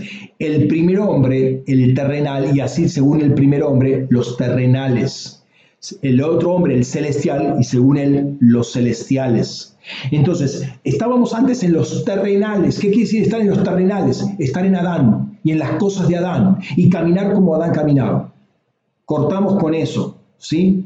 Fuimos elegidos, fuimos separados. Ahora estamos según el celestial, así los celestiales, los descendientes del celestial. ¿Sí? Estamos en los celestiales, el ámbito de celestiales. Acuérdense que este, esta expresión de los celestiales aparece una serie de veces que hemos visto la vez pasada, o domingos atrás. ¿Cuál es el punto final de todo eso? ¿A dónde apuntamos? A Dios. A Dios apuntamos. Nuestra puntería debe estar dirigida a Dios. ¿Sí? Hebreos 12, 1 y 2. Dice, por lo cual también nosotros, teniendo en derredor tan, eh, eh, perdón, teniendo en derredor nuestro una tan grande nube de testigos, habiéndonos desprendido de todo peso y del pecado que nos asedia, corramos con paciencia la carrera que tenemos puesta por delante, puesto los ojos en Jesús, el autor y consumador de la fe, el cual por el gozo puesto delante de él soportó la cruz, menospreciando en lo propio, y se ha sentado a la diestra del trono de Dios. Entonces acá pone eh, la carrera que nosotros tenemos por delante, como la que tuvo Jesús en su momento, inclusive en, el trance más, más complicado, humanamente hablando, pero espiritualmente también, de la cruz. ¿sí? Ahora, la obra, el momento de la cruz, la obra todavía no estaba terminada, se está terminando. Pero ahora si nosotros tenemos una carrera por delante, ¿qué sí que la obra no está terminada? Tenemos que seguir corriendo y imitando a Jesucristo en todo, en y aún en las situaciones más adversas de persecución, de pérdida de, cosas como estaba viendo ayer un video impresionante justamente de, estos países de, Centroamérica con gran inundación, no, no, no pude determinar de qué país, pero creo que Honduras era el que, tenía las mayores inundaciones. Eh, un muchacho, un cristiano, tomando un video y predicando con el agua por acá el celular acá, y predicando el Evangelio. por el agua. Y, todo seguía, todo se lo llevaba el río. Pero él decía, gloria a Dios, este, estoy, estoy fundado en la roca, a mí el río no me lleva. Era, era impresionante. Era impresionante cómo levantaba la fe de aquellos que por circunstancias menores, a ver, está, eh, está lloviznando eh, no voy a ir a la iglesia, a, la congregación, al culto, porque está lloviznando. El tipo tenía el agua por acá, el celular acá y estaba predicando el Evangelio. Hola, perdió todo, todo, todo, todo perdió. Tenía lo opuesto. El agua por acá, se lo puede ver, y estaba predicando el Evangelio. A ver, hermanos, no tenemos que ir a la China. Eh, pero justamente no se guía por la vista. Ahora, yo no estoy poniendo eso como el paradigma, ¿no? Pero para ver que eh, ellos, eh, igual que Jesús, todavía tienen la carrera por delante. No he visto justo desamparado, no, no es un justo desamparado, pero puso la fe en Jesucristo, no en las circunstancias, no en las circunstancias. Tenemos una carrera por delante. Y eso es lo que permite al Espíritu Santo que nos vaya perfeccionando. Perfeccionando. Hay muchas cosas que tenemos, eh, perdón, eh, tenemos, la mente muy aferrada todavía a lo espacio-temporal y a lo que implica eso muchas veces lo material. ¿Sí? Y el Espíritu Santo está forjando primero nuestros ojos, nuestro corazón, para poner los ojos en Él, en Él, en Él. Fíjate lo que dice este pasaje, segunda de eh, Corintios 4, 17 cómo Él nos quiere estar perfeccionando. Porque esta leve tribulación momentánea produce en nosotros un cada vez más excelente peso de gloria, no poniendo nuestra mira en las cosas que se ven, sino en las que no se ven. Porque las que se ven son temporales, pero las que no se ven son eternas. Está añadiendo peso de gloria. Nosotros vemos al glorioso, nosotros vemos al que nos llena de gloria, el que nos da toda la gloria. El Espíritu Santo también hace lo mismo. Y la leve tribulación es leve y es momentánea, es desde ahora, es circunstancial, es efímera en cuanto a duración. Eh, eh, acordate, uh, hace mucho, pastor, allá hace nueve meses, mira cómo, cómo está la economía, mira cómo está el país. Es efímero, es efímero. 13.500 millones de años luz es efímero. Amplía tu mente, por favor, a lo que es eternidad.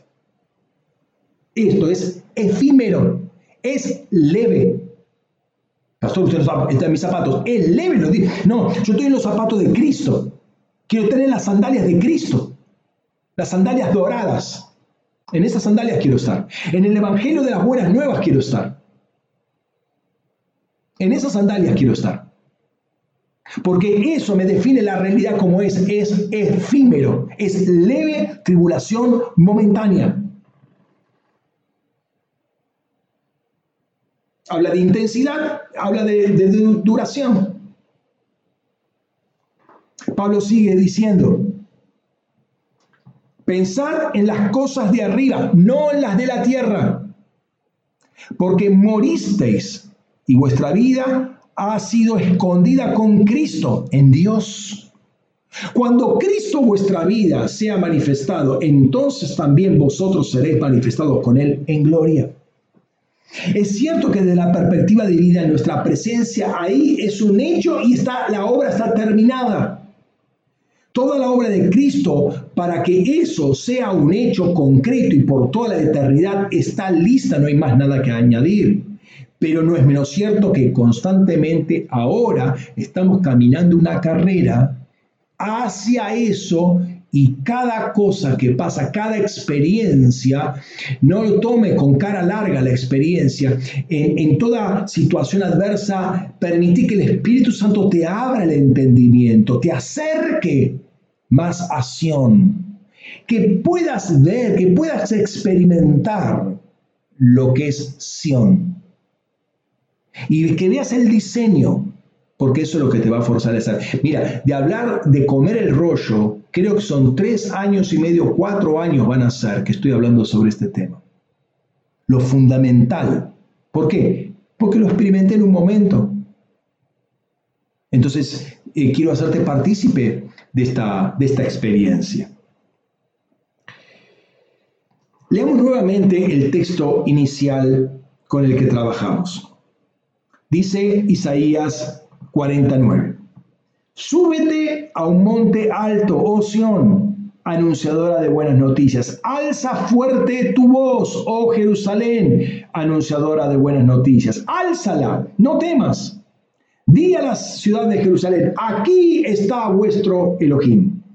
Hay un llamado para que Sión, noten, noten el texto, súbete a un monte alto, oh Sión. Sión es un monte. Súbete a un monte alto. Sión es cabecera de montes. Y ese es el último texto, y este es un, me, me, me encierra un problema. Fíjate, Isaías 2, 1 al 5. Visión que tuvo Isaías ben Amoz acerca de Judá y de Jerusalén. Acontecerá en los postreros días que el monte de la casa de Yahvé será establecido como cima, como cabeza, como cabecera, como rosh, ¿sí? De los montes y se alzará sobre los collados y fluirán a él todas las naciones.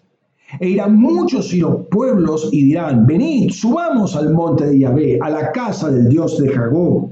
Él nos enseñará sus caminos y nosotros marcharemos por sus sendas, porque de Sión saldrá la ley y de Jerusalén la palabra de Yahvé. Él juzgará entre naciones y reprenderá a muchos pueblos. De sus espadas forjarán arados y de sus lanzas hoces. No alzará espada nación contra nación, ni se adiestrarán más para la guerra. Oh casa de Jacob, venid, marchemos a la luz de Yahvé. El monte de la casa de Yahvé será establecido como cabeza, como eh, cima, como cabecera, como rosh de montes. Y en ese momento se dirá, subamos al monte de, eh, de Yahvé.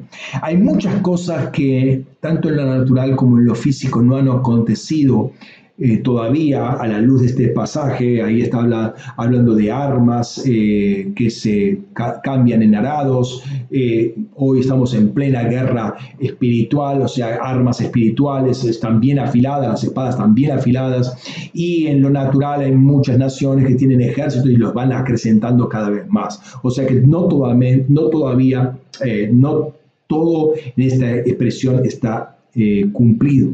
Ahora bien, este pasaje ocurre inmediatamente después, digamos, versículo 9, a partir del hasta el 8, ¿sí?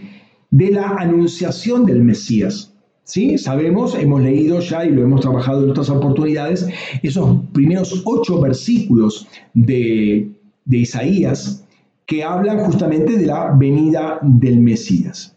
Es decir, se invita ahora a Sión que es un monte en sí mismo, eh, a subir a un monte y desde allí a levantar la voz y proclamar qué cosa. Ahí está, la última parte del versículo 9 hasta el versículo 11. Dice, aquí está vuestro Dios, eh, perdón, aquí está vuestro Elohim, mirad, Adonai Yahvé viene con poder y su brazo manda. Y aquí su galardón con él y su recompensa le lo precede. Apacentará su grey como pastor, recogerá a los corderitos en sus brazos, los llevará en su regazo y sustentará a las recién paridas. Está hablando justamente de la presentación que eh, el cielo hace, en este caso el profeta, está haciendo acerca de Jesús como Elohim, como el brazo del Señor, como el brazo poderoso, habla de gobierno, el brazo, el brazo que manda, ¿sí? Ah, y da unas líneas de la obra terminada, viene con galardón, con recompensa, pero habla de mucho de su trabajo, fíjate cuánto habla de su trabajo como pastor, ¿sí? Y, ahora es donde yo te decía eh, que, volvamos al capítulo 40 de Isaías, que no lo voy a citar porque sería escribir todo lo demás y releerlo es bastante largo, pero si vos me acompañás a ese pasaje, porque los versículos siguientes da una declaración de lo que está ocurriendo en los cielos y de lo que va a estar ocurriendo en la tierra. ¿Sí?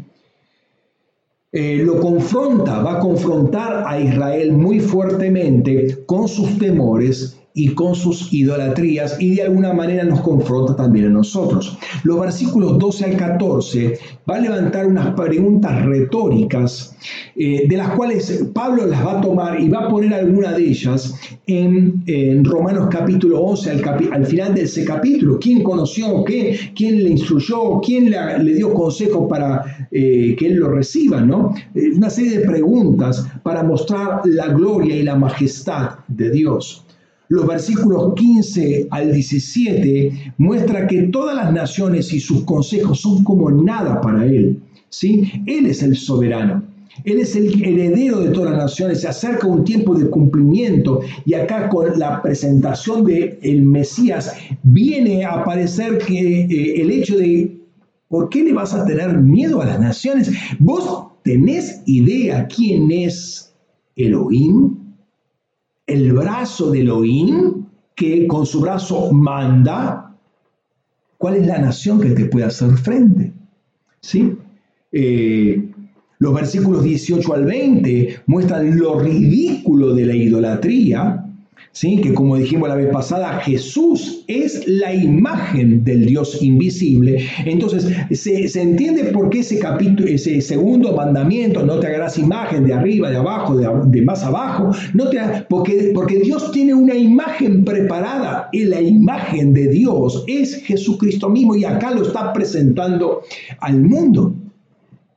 No hay que seguir buscando imagen, no hay que buscar en la imaginación humana pervertida, caída, ¿sí? de, de, alguna imagen aberrante de Dios. Los versículos 21 al 24 muestran desde un principio como Dios soberano, como Dios es creador, como Dios es diseñador de cielos y tierra. Y hay palabras que van hablando acerca de esta venida de, de, de Jesús y cómo todo lo que piensan los hombres es vanidad y es efímero literalmente efímero. Versículo 25 y 26 muestran la obra del cielo y de todos los ejércitos de Dios y que Dios tiene pleno, pleno conocimiento de cada una de las estrellas. Hablábamos de la inmensidad de las estrellas, ¿sí? En la inmensidad de las estrellas. 13.500 eh, millones de años luz Dios conoce a cada una de ellas. Él es soberano, ¿sí? Y tiene gobierno de todos ellos y de todos los ángeles que hay en el cielo. Los versículos 27 al 31 hablan que su obra no está oculta. No te ocultes, Israel, no te ocultes de mí. Lo que vos estás escuchando, no te ocultes de nadie, puede estar oculto de él. Así como Él no está oculto porque ahora se manifiesta el Mesías, que es la luz, y ante esa luz no se puede esconder nadie. No te ocultes, Él es eterno, Él se presenta en cada momento. Mire, tiene el gobierno de todos, conoce todas las estrellas, aún las, aquellas que no se llegan a ver, Él las conoce, Él las conoce. Gobierna sobre todas ellas. Y aún así, da fuerza al cansado. Se preocupa por lo, por lo mínimo. Aquel que no tiene fuerza, Él está, está asistiendo también a ellos. Ese es el Mesías que tenemos. Es el que está en completo gobierno de lo más grande, pero se eh, está preocupado y está atento a los que esperan en Él, a los que corren hacia Él para darle más fuerzas y hacerlos elevar, levantarlos a alturas. Remontarán como las águilas, como el águila con sus alas, ¿sí? Remontarán a las alturas a las cuales Dios quiere ponerlos. Su fidelidad es para siempre. Y quiero volver nuevamente con esto a la experiencia de Juan. En espíritu, sube acá, en espíritu, ¿sí? Crecimiento, como producto de estar en el Espíritu, puedo verlo a Cristo glorificado, caminando en medio de los candelabros. Y a consecuencia de eso, luego del mensaje de Jesús, de la invitación de Jesús, puedo entrar a una nueva eh, dimensión. Después del sube acá, está en Espíritu y ve el gobierno de Dios. El gobierno de Dios, no solo de la iglesia, sino de toda la creación, ve toda la historia, ve el juicio de las naciones, entiende cómo van a ser juzgadas las fuerzas del mal. Se le abre tremendamente el panorama. Antes podía haber una Jezabel en que se mete en la iglesia, ahora ve a toda Babilonia. Es una, una apertura impresionante. ¿Por qué? Porque subió. Subió. Sin embargo, esto no es lo que dice el pasaje de, Isaías 49. Juan no es Sión. Sión es mucho más grande y muy superior a Juan. Juan tiene que subir, mientras que en Isaías 40 la invitación es a que suba, a toda Sión que suba. ¿Cómo puede ser que Sión suba si Dios mismo está en Sión? ¿Ah? Y aquí es donde la gráfica del ascenso físico de alguna manera se quiebra. Aquí es donde la misericordia eterna de Dios, eh, y como dice eh, su espíritu, Él nos hace, eh, Él nos guía más allá de la muerte, más allá del contexto espacio-temporal en el cual hoy estamos limitados efímeramente, efímeramente, nos guía más allá, ¿no? Dice ahí en Salmo 48, 14, que así es Elohim, nuestro Elohim, eternamente y para siempre, y nos capitaneará más allá de la muerte. Y es justamente este Salmo de Coré que habla del monte Sión. Todo el Salmo está hablando del monte Sión. Y ahí habla en un momento que la misericordia está ahí. Nos acordamos de tu misericordia, dice el versículo 9, oh Elohim, en medio de tu templo, o sea, en medio de, en medio de, de, Sión, ahí nos acordamos de tu misericordia. ¿Por qué? Porque nuestro objetivo no es Sión, nuestro objetivo es Dios en Sión. Nuestra vida está escondida con Cristo en Dios. Nosotros tenemos que ascender a Dios. ¿Sí? Su viración es entrar a conocer a Dios en una dimensión más alta, más amplia. Dios es más alto que Sión. Hermano, Sión es una, una realidad creada. Dios es lo increado y en lo increado tenemos que ir. Hacia lo increado tenemos que ir. Aún Sión tiene que ascender a Dios, tiene que crecer en Dios. Es tremendo esto. Es un ascenso permanente por la misericordia de Dios. Ahora, cuando el profeta decía esto, cuando se introducía, cuando se introducía al Mesías al mundo, eh, ya estaba diciendo que Sión tenía que subir.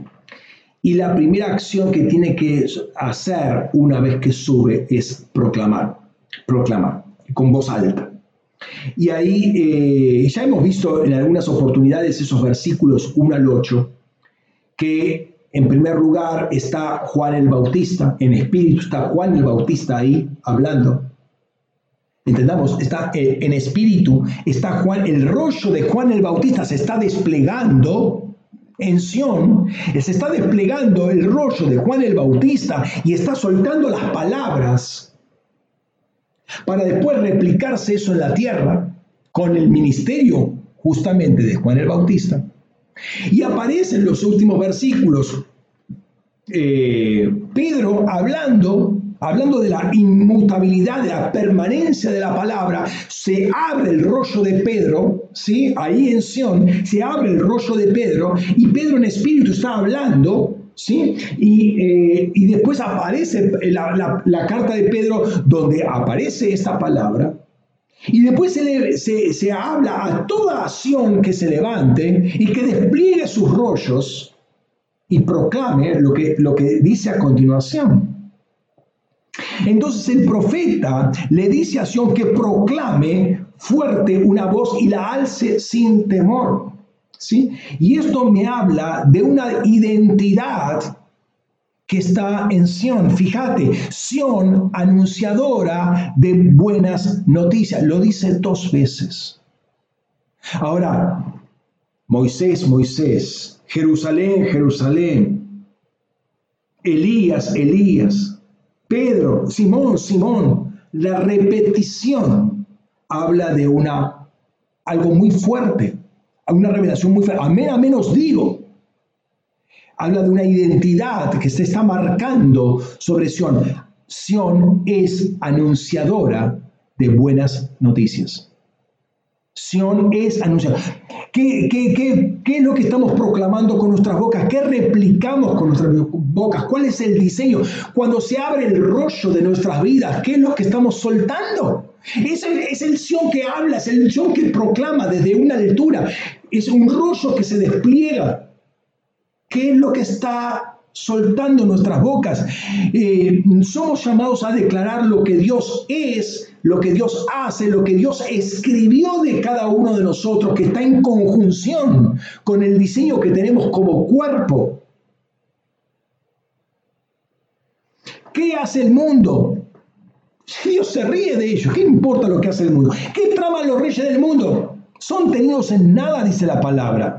¿Cómo es que se levantan las naciones para conspirar con la iglesia de Cristo? ¡Ay, los males que le van a venir a la iglesia! ¡Ay, tenemos que eh, llenar el freezer, llenar la heladera por la, porque, porque viene la escasez! Dios hace nulo el consejo de las naciones. ¿Qué es lo que estás proclamando con tu boca? ¿Qué replicas? Nuestro, nuestro llamado es replicar lo que el trono de Dios el que estaba fundado sobre justicia y juicio y que la tierra puede caerse a pedazos, pero el trono se mantiene firme y los que están en él se van a mantener por eternidad. Entonces nuestra voz, nuestra boca debe, debe desenrollar ese rollo y declarar lo que ahí está escrito en nuestro rollo que está en función de nuestro diseño, está que está, tiene que ver con nuestro diseño, tiene que ver con nuestro llamado, tiene que ver con nuestro propósito, tiene que ver con nuestros dones, tiene que ver con todas nuestras habilidades. Pero todo eso es nada al lado de la proclamación central, que es lo que dice la voz de Dios, es proclamar al Mesías, ¿sí? Él saca todo el ejército él, se sienta sobre la redondez. Estaba pensando en esto sobre la redondez. Ustedes saben que opuesto eh, esféricamente, ¿sí? Si de este lado, si acá, estamos hablando de la Tierra, si acá está China, de este lado está Argentina, justo opuesto, justo opuesto. Entonces, con todas sus redes satélites puede tener cobertura en una media esfera que rodea la Tierra. Pero hay una antenita en Neuquén que le da cobertura a la otra media esfera. ¿Entendés? Ellos tratan de tener eh, presencia, lectura de toda la realidad. Se quieren sentar sobre la redondez de la tierra y tener todo bajo su chequeo, su control. ¿Sí? Dios se sienta sobre la redondez de la tierra. Él no, eh, a él no se le pierde detalle alguno. Entonces, no, no podemos proclamar eh, mensajes negativos. No podemos escribir mensajes. No hay lugar oculto en la tierra, no hay cueva donde te puedas esconder que Dios no te ve porque Él se sienta sobre la redondez de la tierra. No hay conocimiento que Él no tenga, no hay consejo que a Él no le llegue, ¿sí? O que, o que necesita, perdón. Y esto nos habla de nosotros para no ser antenas repetidoras de desgracias, de supuestas calamidades que van a venir, de conspiraciones, de problemas, de ministros de economía, de payasadas que dicen eh, hombres que, que sin Dios se ponen a hablar y empiezan a decir y pavadas tras pavadas cosas, promesas que no pueden cumplir. Típicamente los políticos con sus campañas electorales son cosas que no pueden cumplir, ni las va a cumplir, porque hay alguien que todavía se sienta sobre la redondez de la tierra. Dios, perdón, Sión sube a un monte alto y proclama, porque tu llamado es proclamar, tu llamado es anunciar, es declarar quién es tu Elohim. Y esta proclamación tiene una doble vida, una doble vía. Si estamos en los celestiales, como dice Efesios 3:10, si estamos en los celestiales, desde ahí proclamamos. ¿Sí? No estamos proclamando desde el Shamaim. ¿Por qué? Porque ahí no necesita proclamación. ¿Qué le vas a decir a Dios lo que tiene que hacer? Le vas a contar el evangelio, se lo vas a leer para que le, eh, eh, le vas a leer la Biblia para reflejar su memoria. Es ridículo pero sí en el cielo del medio, sí en el raquía, sí en el, en el stereoma, stereoma, perdón, sí en el firmamentum, en el cielo del medio, el segundo cielo, como quiera llamarlo. Ahí uno está para proclamar a todas las entidades que están ahí. Pero interesantemente, la iglesia militante, la iglesia que está en la tierra, aquí también está proclamando lo mismo. Cuando vos proclamás, cuando soltás el rollo de lo que está escrito en ti, eh, centrado en el, Mesías, entiéndase que yo no estoy hablando de mí mismo, ¿sí? El rollo no está hablando de mí mismo, sino de mi persona en Cristo. Entonces yo suelto a Cristo, suelto a Cristo. Cuando yo estoy soltando a Cristo desde mi predicación, lo estoy soltando en los cielos simultáneamente. Simultáneamente. O lo digo al revés, desde el momento que lo suelto en los cielos, en el espíritu, cuando subo, cuando ah, eh, tengo ese llamado de sube, sube, sube, estoy soltando ese rollo, lo estoy soltando abajo también.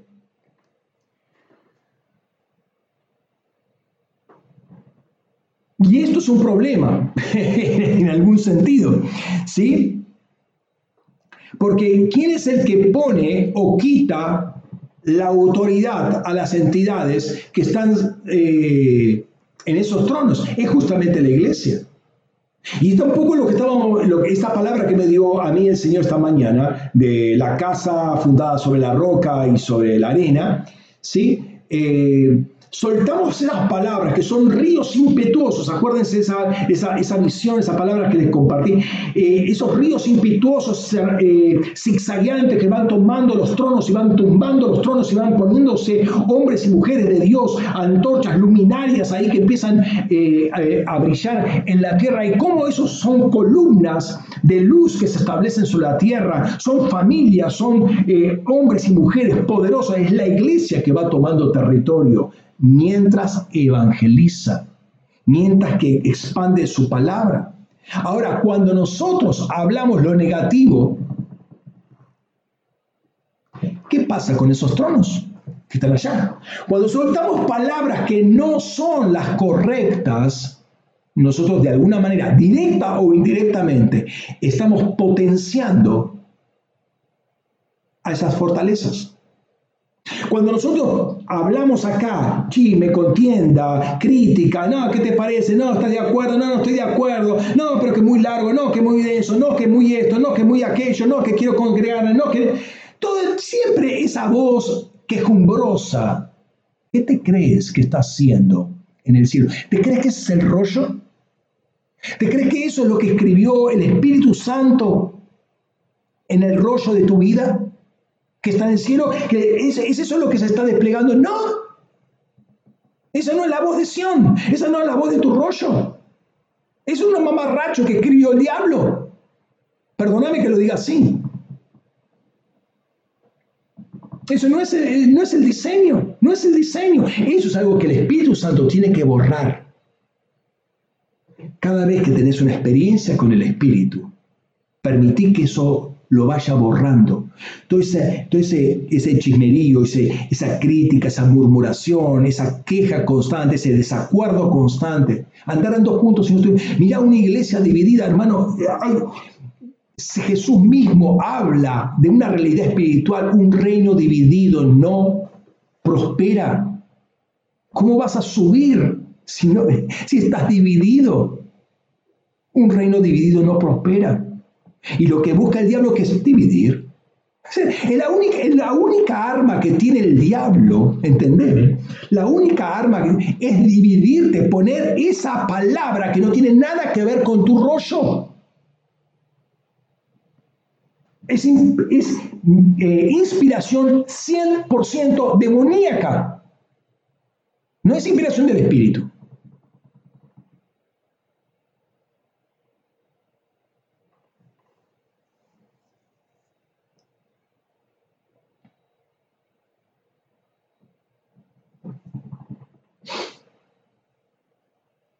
Fíjate, volviendo a Juan, cuando estando en espíritu, él escucha la voz primera que le habla otra vez y dice, sube acá.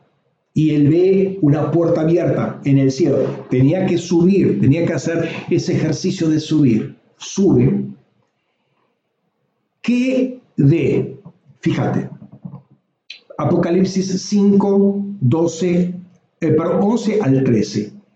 Y mirando yo, oí la voz de muchos ángeles alrededor del trono, y de los seres vivientes, y de los ancianos, y el, y el número de ellos era miríada de miríadas, y millares de millares, que decían a gran voz, nota lo que dicen, lo que escucha y lo que dicen, digno es el corderito degollado literalmente que ha sido degollado, de tomar el poder y la riqueza y la sabiduría y la fortaleza y el honor y la gloria y la alabanza. Y a toda cosa creada en el cielo y en la tierra y debajo de la tierra y en el mar y en todas las cosas que están en ellos, oí que decían, alabanza y honra y gloria y dominio al que está sentado en el trono y al corderito por los siglos de los siglos. La pregunta es, ¿quién es el que toma el poder, la riqueza, la sabiduría, la, fortaleza, el honor, la gloria, la alabanza? ¿A quién se la damos? ¿A quién le damos todo eso? Esto era algo que los ángeles ahí estaban declarando hacia Dios. Y nota, y nota, fíjese, que toda cosa creada, dice, en el cielo, en la tierra y debajo de la tierra, en el mar y todas las cosas que están en ellos decían alabanza y gloria y honra y dominio. Nótese que lo que está arriba proclama y lo que está abajo también proclama gloria a Dios, ¿sí? Al que está sentado en el trono y al corderito. Entonces, ¿a quién le estamos dando las palabras nosotros? ¿A quién le estamos atribuyendo poder? ¿A quién estamos atribuyendo gloria? ¿A quién estamos exaltando? Cada vez que te levantas una palabra de crítica, ¿a quién estás exaltando? cada vez que hablas pecado, que hablas idolatría, ¿a quién estás exaltando?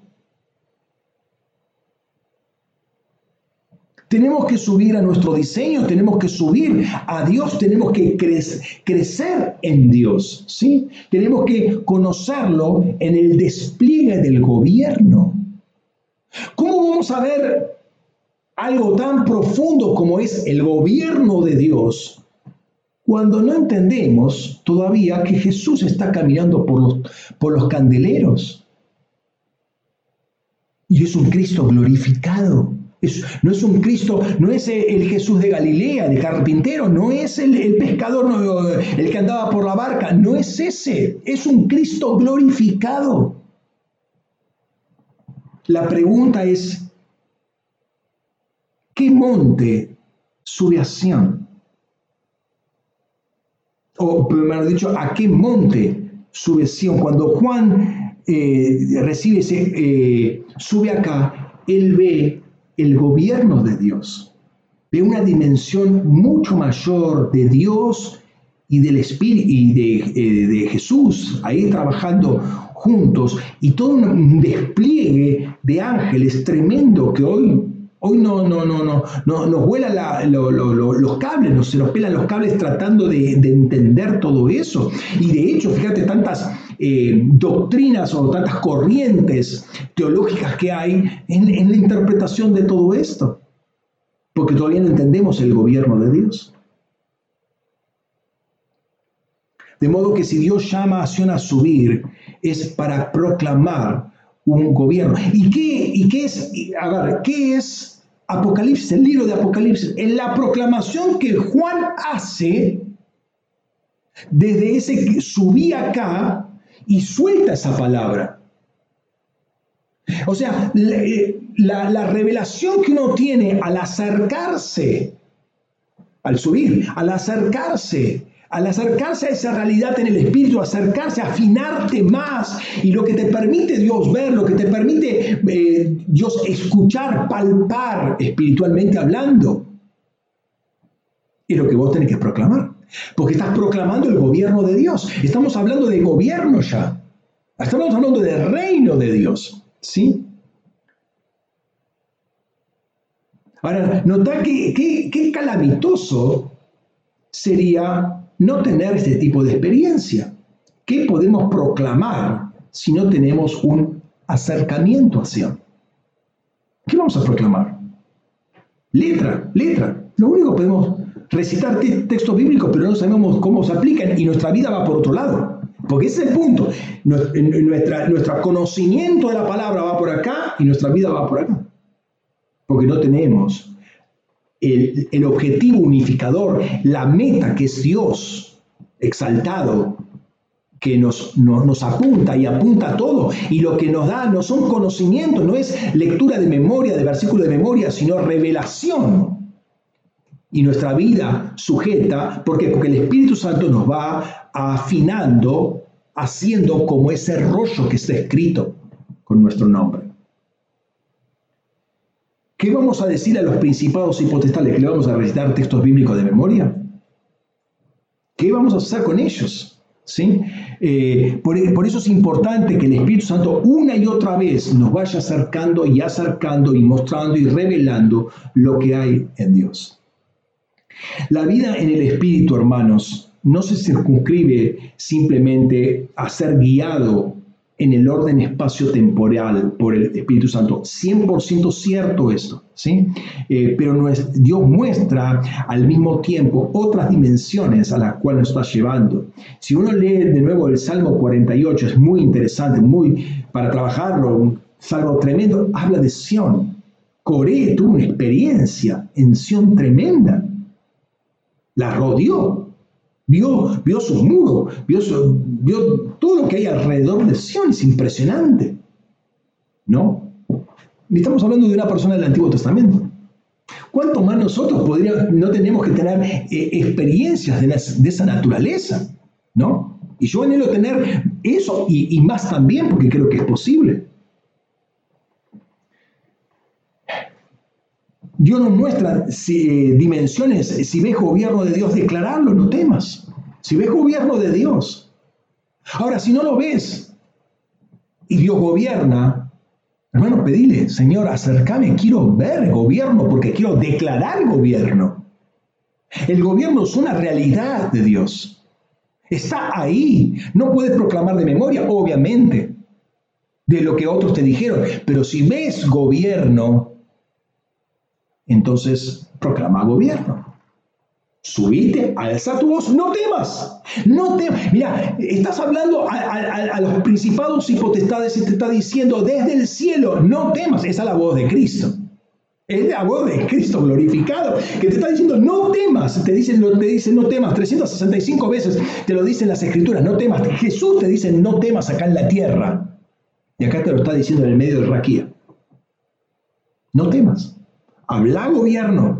¿sí? Muchas veces no dimensionamos lo que causa eh, o, lo, que, ¿sí? lo, que, lo que perjudica una persona desubicada o un pecado, una injuria, una división en la iglesia. No tomamos, lo tomamos como que, bueno, sí, hay un detalle menos, bueno, sí, es lamentable, es triste, pero no entendemos cómo eso afecta a la realidad en el espíritu. Y vuelvo a lo que decíamos eh, al principio y lo que decíamos veces atrás, lo que es una iglesia tipo. Y lo afino un poquito más, lo que es una familia tipo. Lo que es una persona tipo. ¿Qué pasa cuando una iglesia llega a tal altura en el espíritu que pasa a ser de alguna manera un timón de dirección para buena parte de una nación y esa iglesia se quiebra? Es, uh, sí, oh, qué pena, pobrecito, a verlos.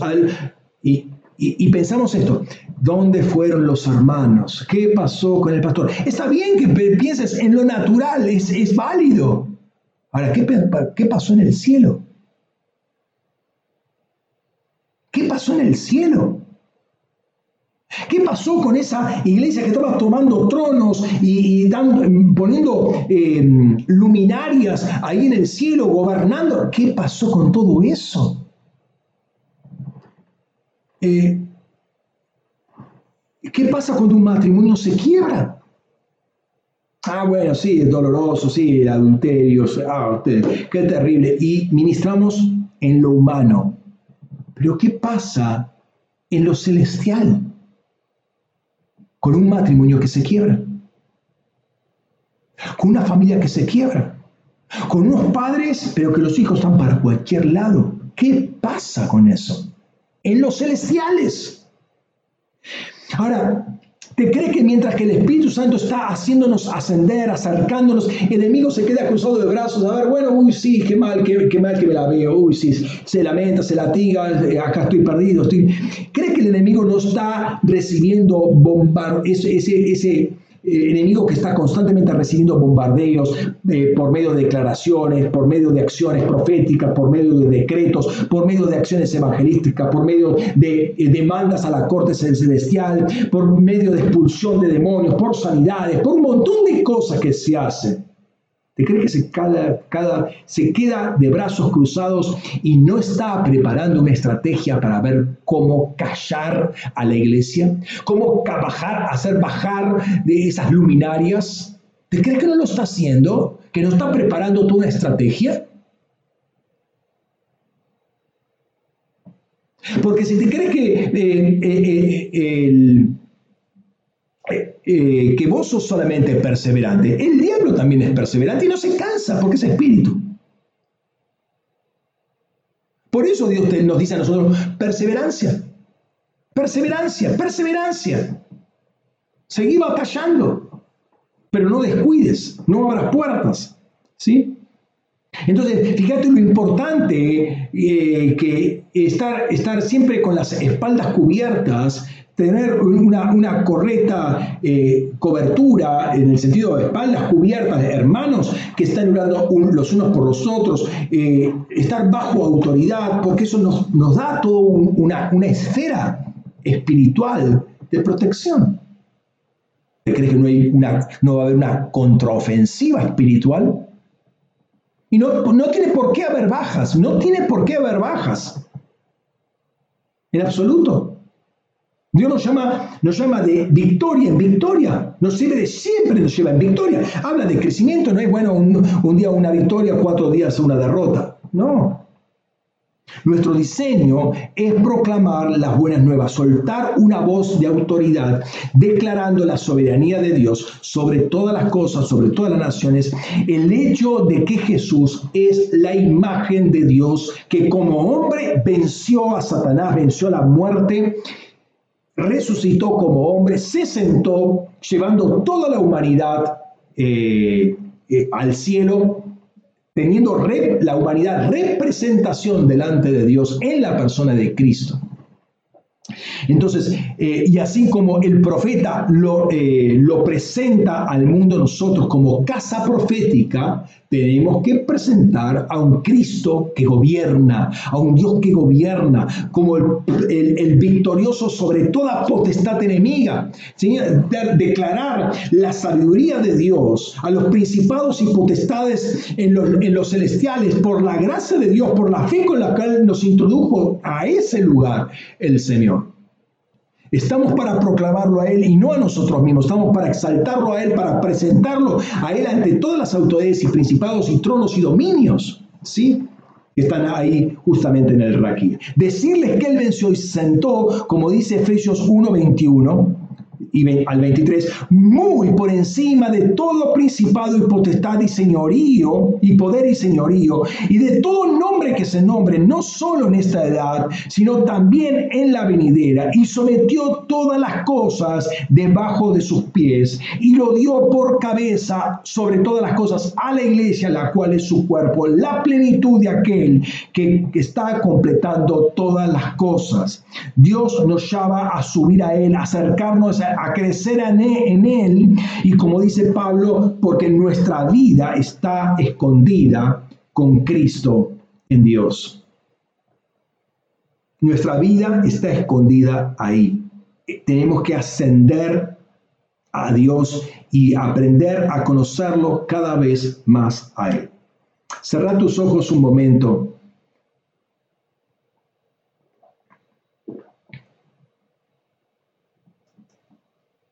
para entender con nuestra posición privilegiada por un lado, crítica por el otro, pero una, una posición que no la podemos tomar livianamente, en ningún sentido. Primero porque sería tomar la gracia de Dios en vano, pero por el otro lado cuando entendemos qué implica no es simplemente un, premio que nos da, es una función que nos da. De desplegar un rollo.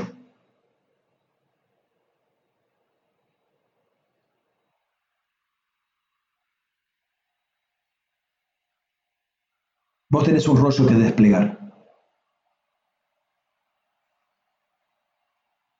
Hay un rollo enrollado Está tu nombre ahí. Está tu nombre ahí. Es la iglesia de los elegidos, los primogénitos, los obedientes. Tu nombre está ahí. Ahí está escrito quién eres tú. Ahí está escrito cómo vas a magnificar a Dios y al Corderito.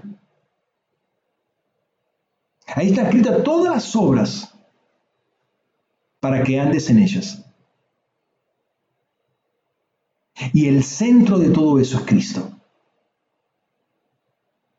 Porque fuimos bendecidos con toda bendición en lugares celestiales en Cristo. Yo te animo a que empieces a desenrollar ese rollo y dejar de esconderte en alguna biblioteca. Los rollos no están para quedar ahí enrollados in eternum decorando un lugar, sino para desplegarse y ser leídos.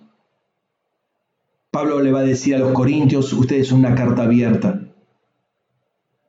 de la obra que Cristo hizo en ustedes. ¿Te dan cuenta? La, Cristo está en el medio de la, de la carta.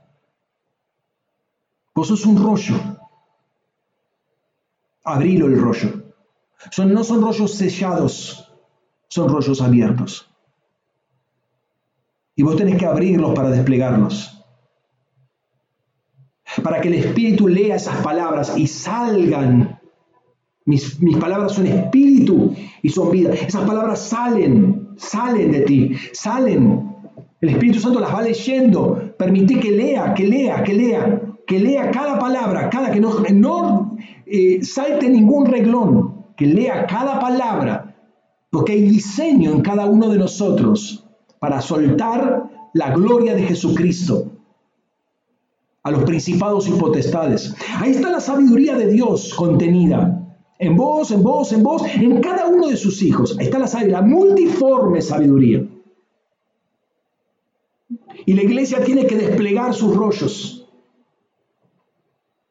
Y el Espíritu Santo tiene que leerlos. Y cada vez que abrís tu boca, ¿por qué te crees que dice la palabra? Yo voy a poner palabras, porque el Espíritu Santo va a poner, va, a poner la lectura de ese rollo. Cuando vos abrís la boca y fluís en lo que está escrito en ese rollo, el Espíritu Santo está leyendo ese rollo. Vos te estás elevando, Vos te estás elevando, te estás acercando al diseño, le estás permitiendo al Espíritu Santo hacer esa obra maravillosa. Y soltás palabra y, y salen esas palabras como río impetuoso que golpea con violencia esas casas, esos tronos fundados en injusticia, fundados sobre la arena, fundados en la impiedad, fundados en la iniquidad. Y esas casas de impiedad acá en la tierra caen, esas casas de fornicación caen, esas casas de ocultismo caen. Porque están fundadas sobre la, sobre la arena, no están fundadas sobre la justicia, sobre el derecho que permanece para siempre. Permitir el Espíritu que fluya con palabra, que fluya, que fluya. Desplega, abrí tu boca, desplega el rollo y que fluyan las palabras que son como esa lluvia que van erosionando la tierra de los, de los, de los, de los altares paganos. Solta tu rollo, hermano, vamos. Habla, habla palabra, habla palabra, habla palabra, habla bar. Que fluya como río impoderoso que fluya como río poderoso. Mira, la serpiente también quiere fluir como río poderoso. Acordate que abre la boca el dragón y fluye un río. ¿Te das, cuenta, te das cuenta cómo sabe cuáles son los diseños? La tiniebla sabe cuáles son los diseños. Pero el río de Dios es mucho más poderoso que, que el del dragón. Mucho más poderoso.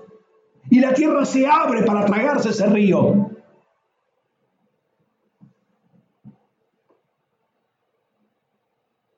Habla diseño. Viví diseño.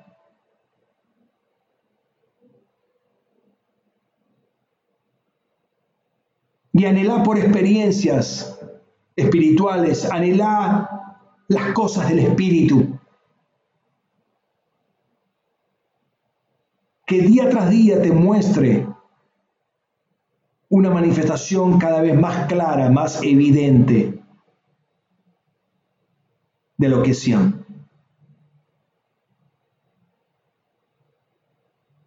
De lo que es diseño de gobierno.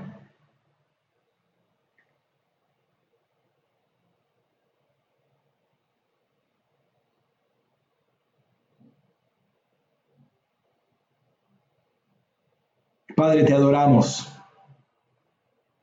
Te adoramos, Señor. Señor, queremos acercarnos una y otra vez, Señor. Tú dices, acercaos confiadamente al trono de misericordia para hallar gracia y misericordia para el oportuno socorro. Señor, nos acercamos a ese trono,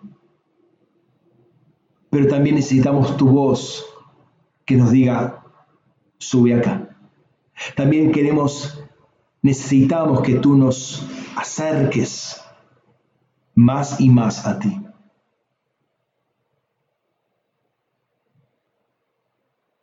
Queremos desperdiciar momentos y queremos rápidamente para ese acercamiento divisar tus pies. Estar a tus pies. No hay lugar más alto, que estar a tus pies. Señor, permíteme y permite que nuestros ojos se abran para ver tus pies. Y que nuestro corazón esté presto para buscar los pies de Cristo. Para aprender ese lugar, estar ahí, ampliarnos. Es un lugar de ensanchamiento. Es un lugar de expansión, porque es un lugar de revelación. Es un lugar de alimento y de fortaleza a los pies de Cristo.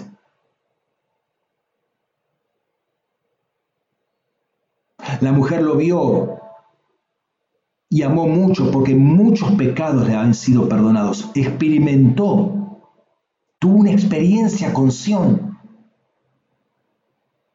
de perdón, de la sangre, vio la sangre. Y muchos pecados le fueron perdonados. Y corrió y vio algo más. Por eso fue a los pies.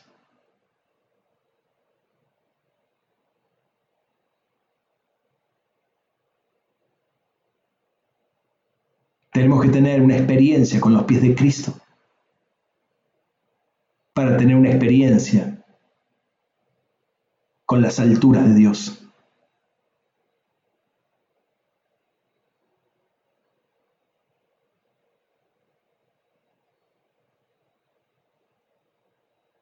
Padre, nos has hablado fuertemente en el día de hoy. Señor, que nos escape detalle sobre nuestra responsabilidad, nuestro llamamiento. Que no, no quedemos ciegos en nuestra autojustificación, en nuestros conocimientos, de acercarnos a tus pies y estar a tus pies.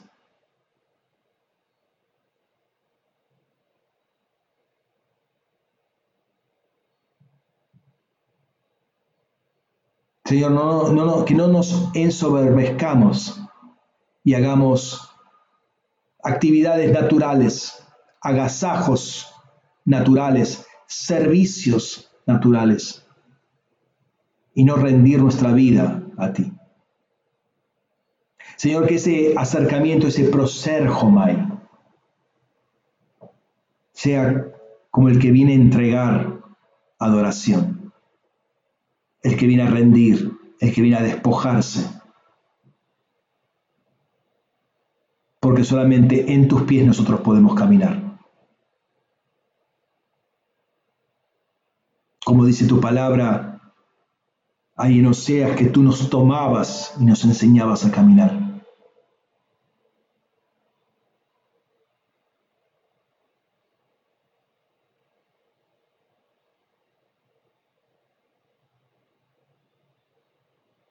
Señor, nos humillamos ante ti. Que nuestra boca nunca se cierre. Nunca deje de proclamar lo que tú escribiste. No queremos las escrituras de otras personas de otras entidades. No queremos nuestra propia escritura, nuestra propia agenda. Queremos tu escritura, lo que tu rollo ha escrito.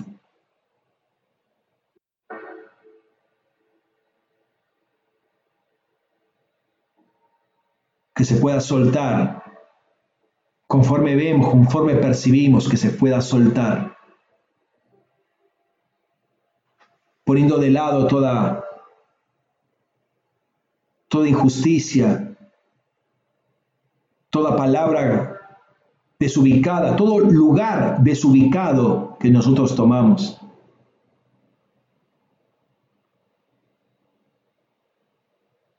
Que toda palabra que no está escrita ahí no, se no salga de nuestra boca porque no está ya en nuestro corazón. Que nuestro corazón esté tu rollo para engrandecerte a ti, Señor.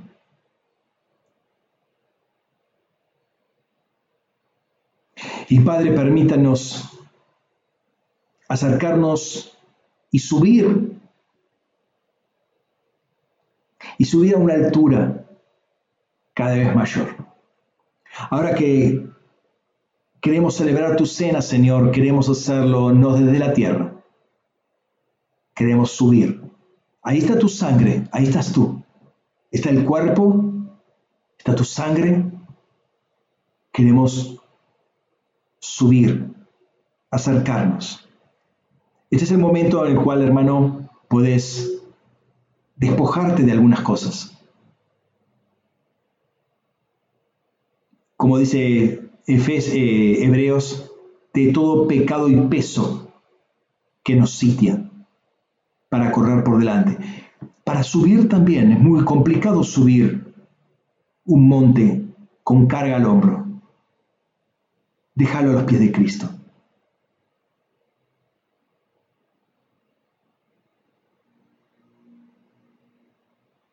Subimos sin cargas. Queremos estar en una altura propia de las de las circunstancias que tienen que ver con la cena del Señor.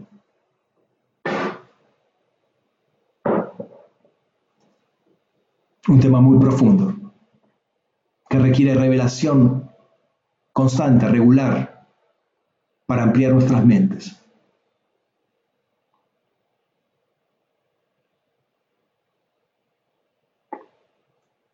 Padre, tomamos este pan y esta copa que las bendecimos en este momento con gratitud en nuestros corazones. Señor, mientras sueltas revelación, mientras sueltas visiones de lo que hay en Sion, conforme nos elevas, nos invitas a estar contigo nos invitas a tu presencia, nos invitas a tu comunión, porque la verdadera comunión es con el Padre y con el Hijo, dice Juan.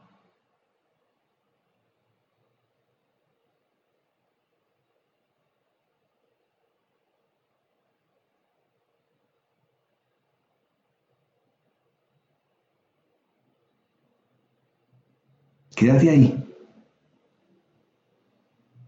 Deja que fluya la revelación.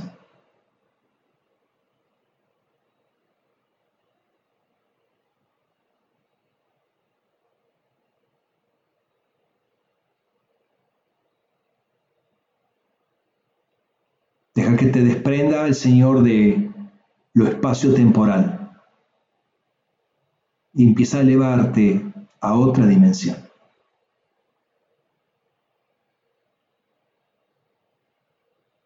Deja que Sion se te revele una vez más.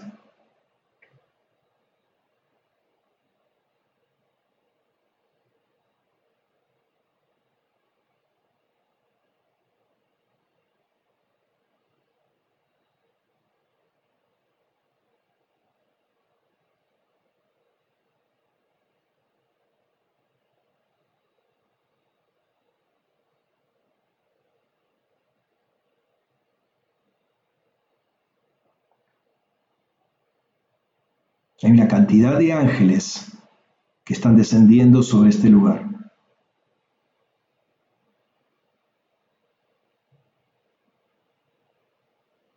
Hay todo un círculo muy amplio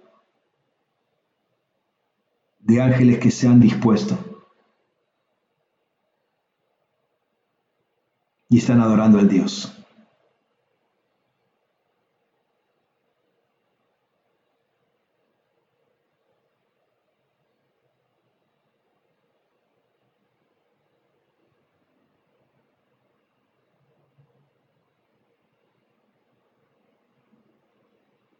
Padre, con esta presencia angelical, como testigos,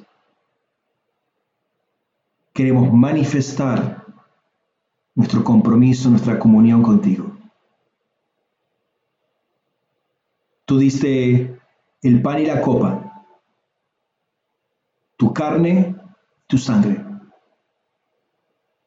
Somos uno en ti, somos tu cuerpo en la tierra queremos celebrar, Señor.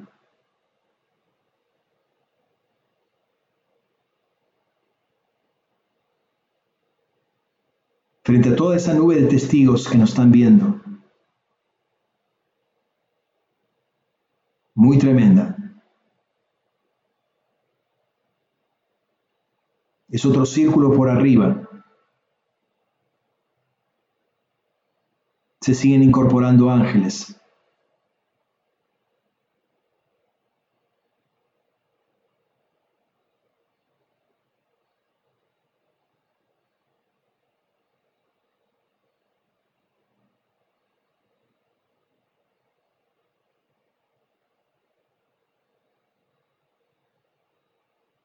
Hay un ángel que hay dos ángeles particulares.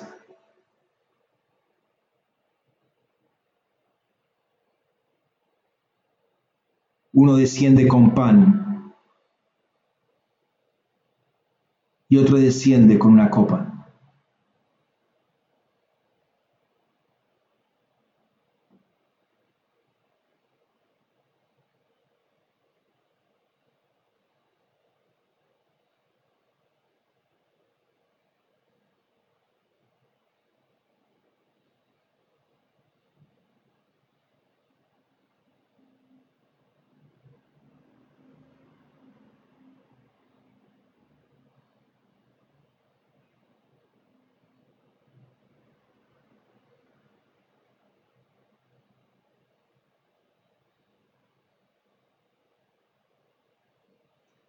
Señor, en el nombre de Jesús,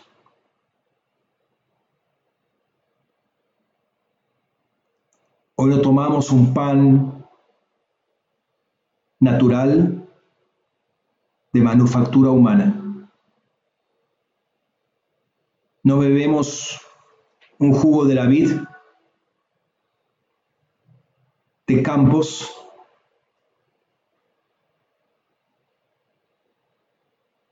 sino que entendemos que hay una realidad que desciende del cielo. Y de esa realidad participamos. Entendemos que viene de tus manos para entrar en esta realidad en el Espíritu. Y conforme participamos de ellos, nos elevamos al lugar de donde vinieron estos ángeles.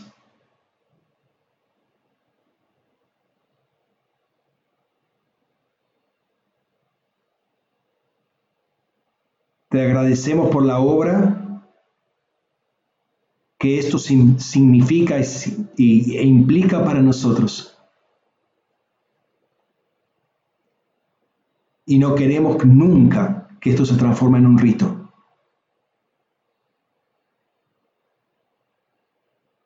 Lo hacemos con acción de gracias, con un entendimiento cada vez más acabado de lo que realmente es. En el nombre de Jesús. Amén.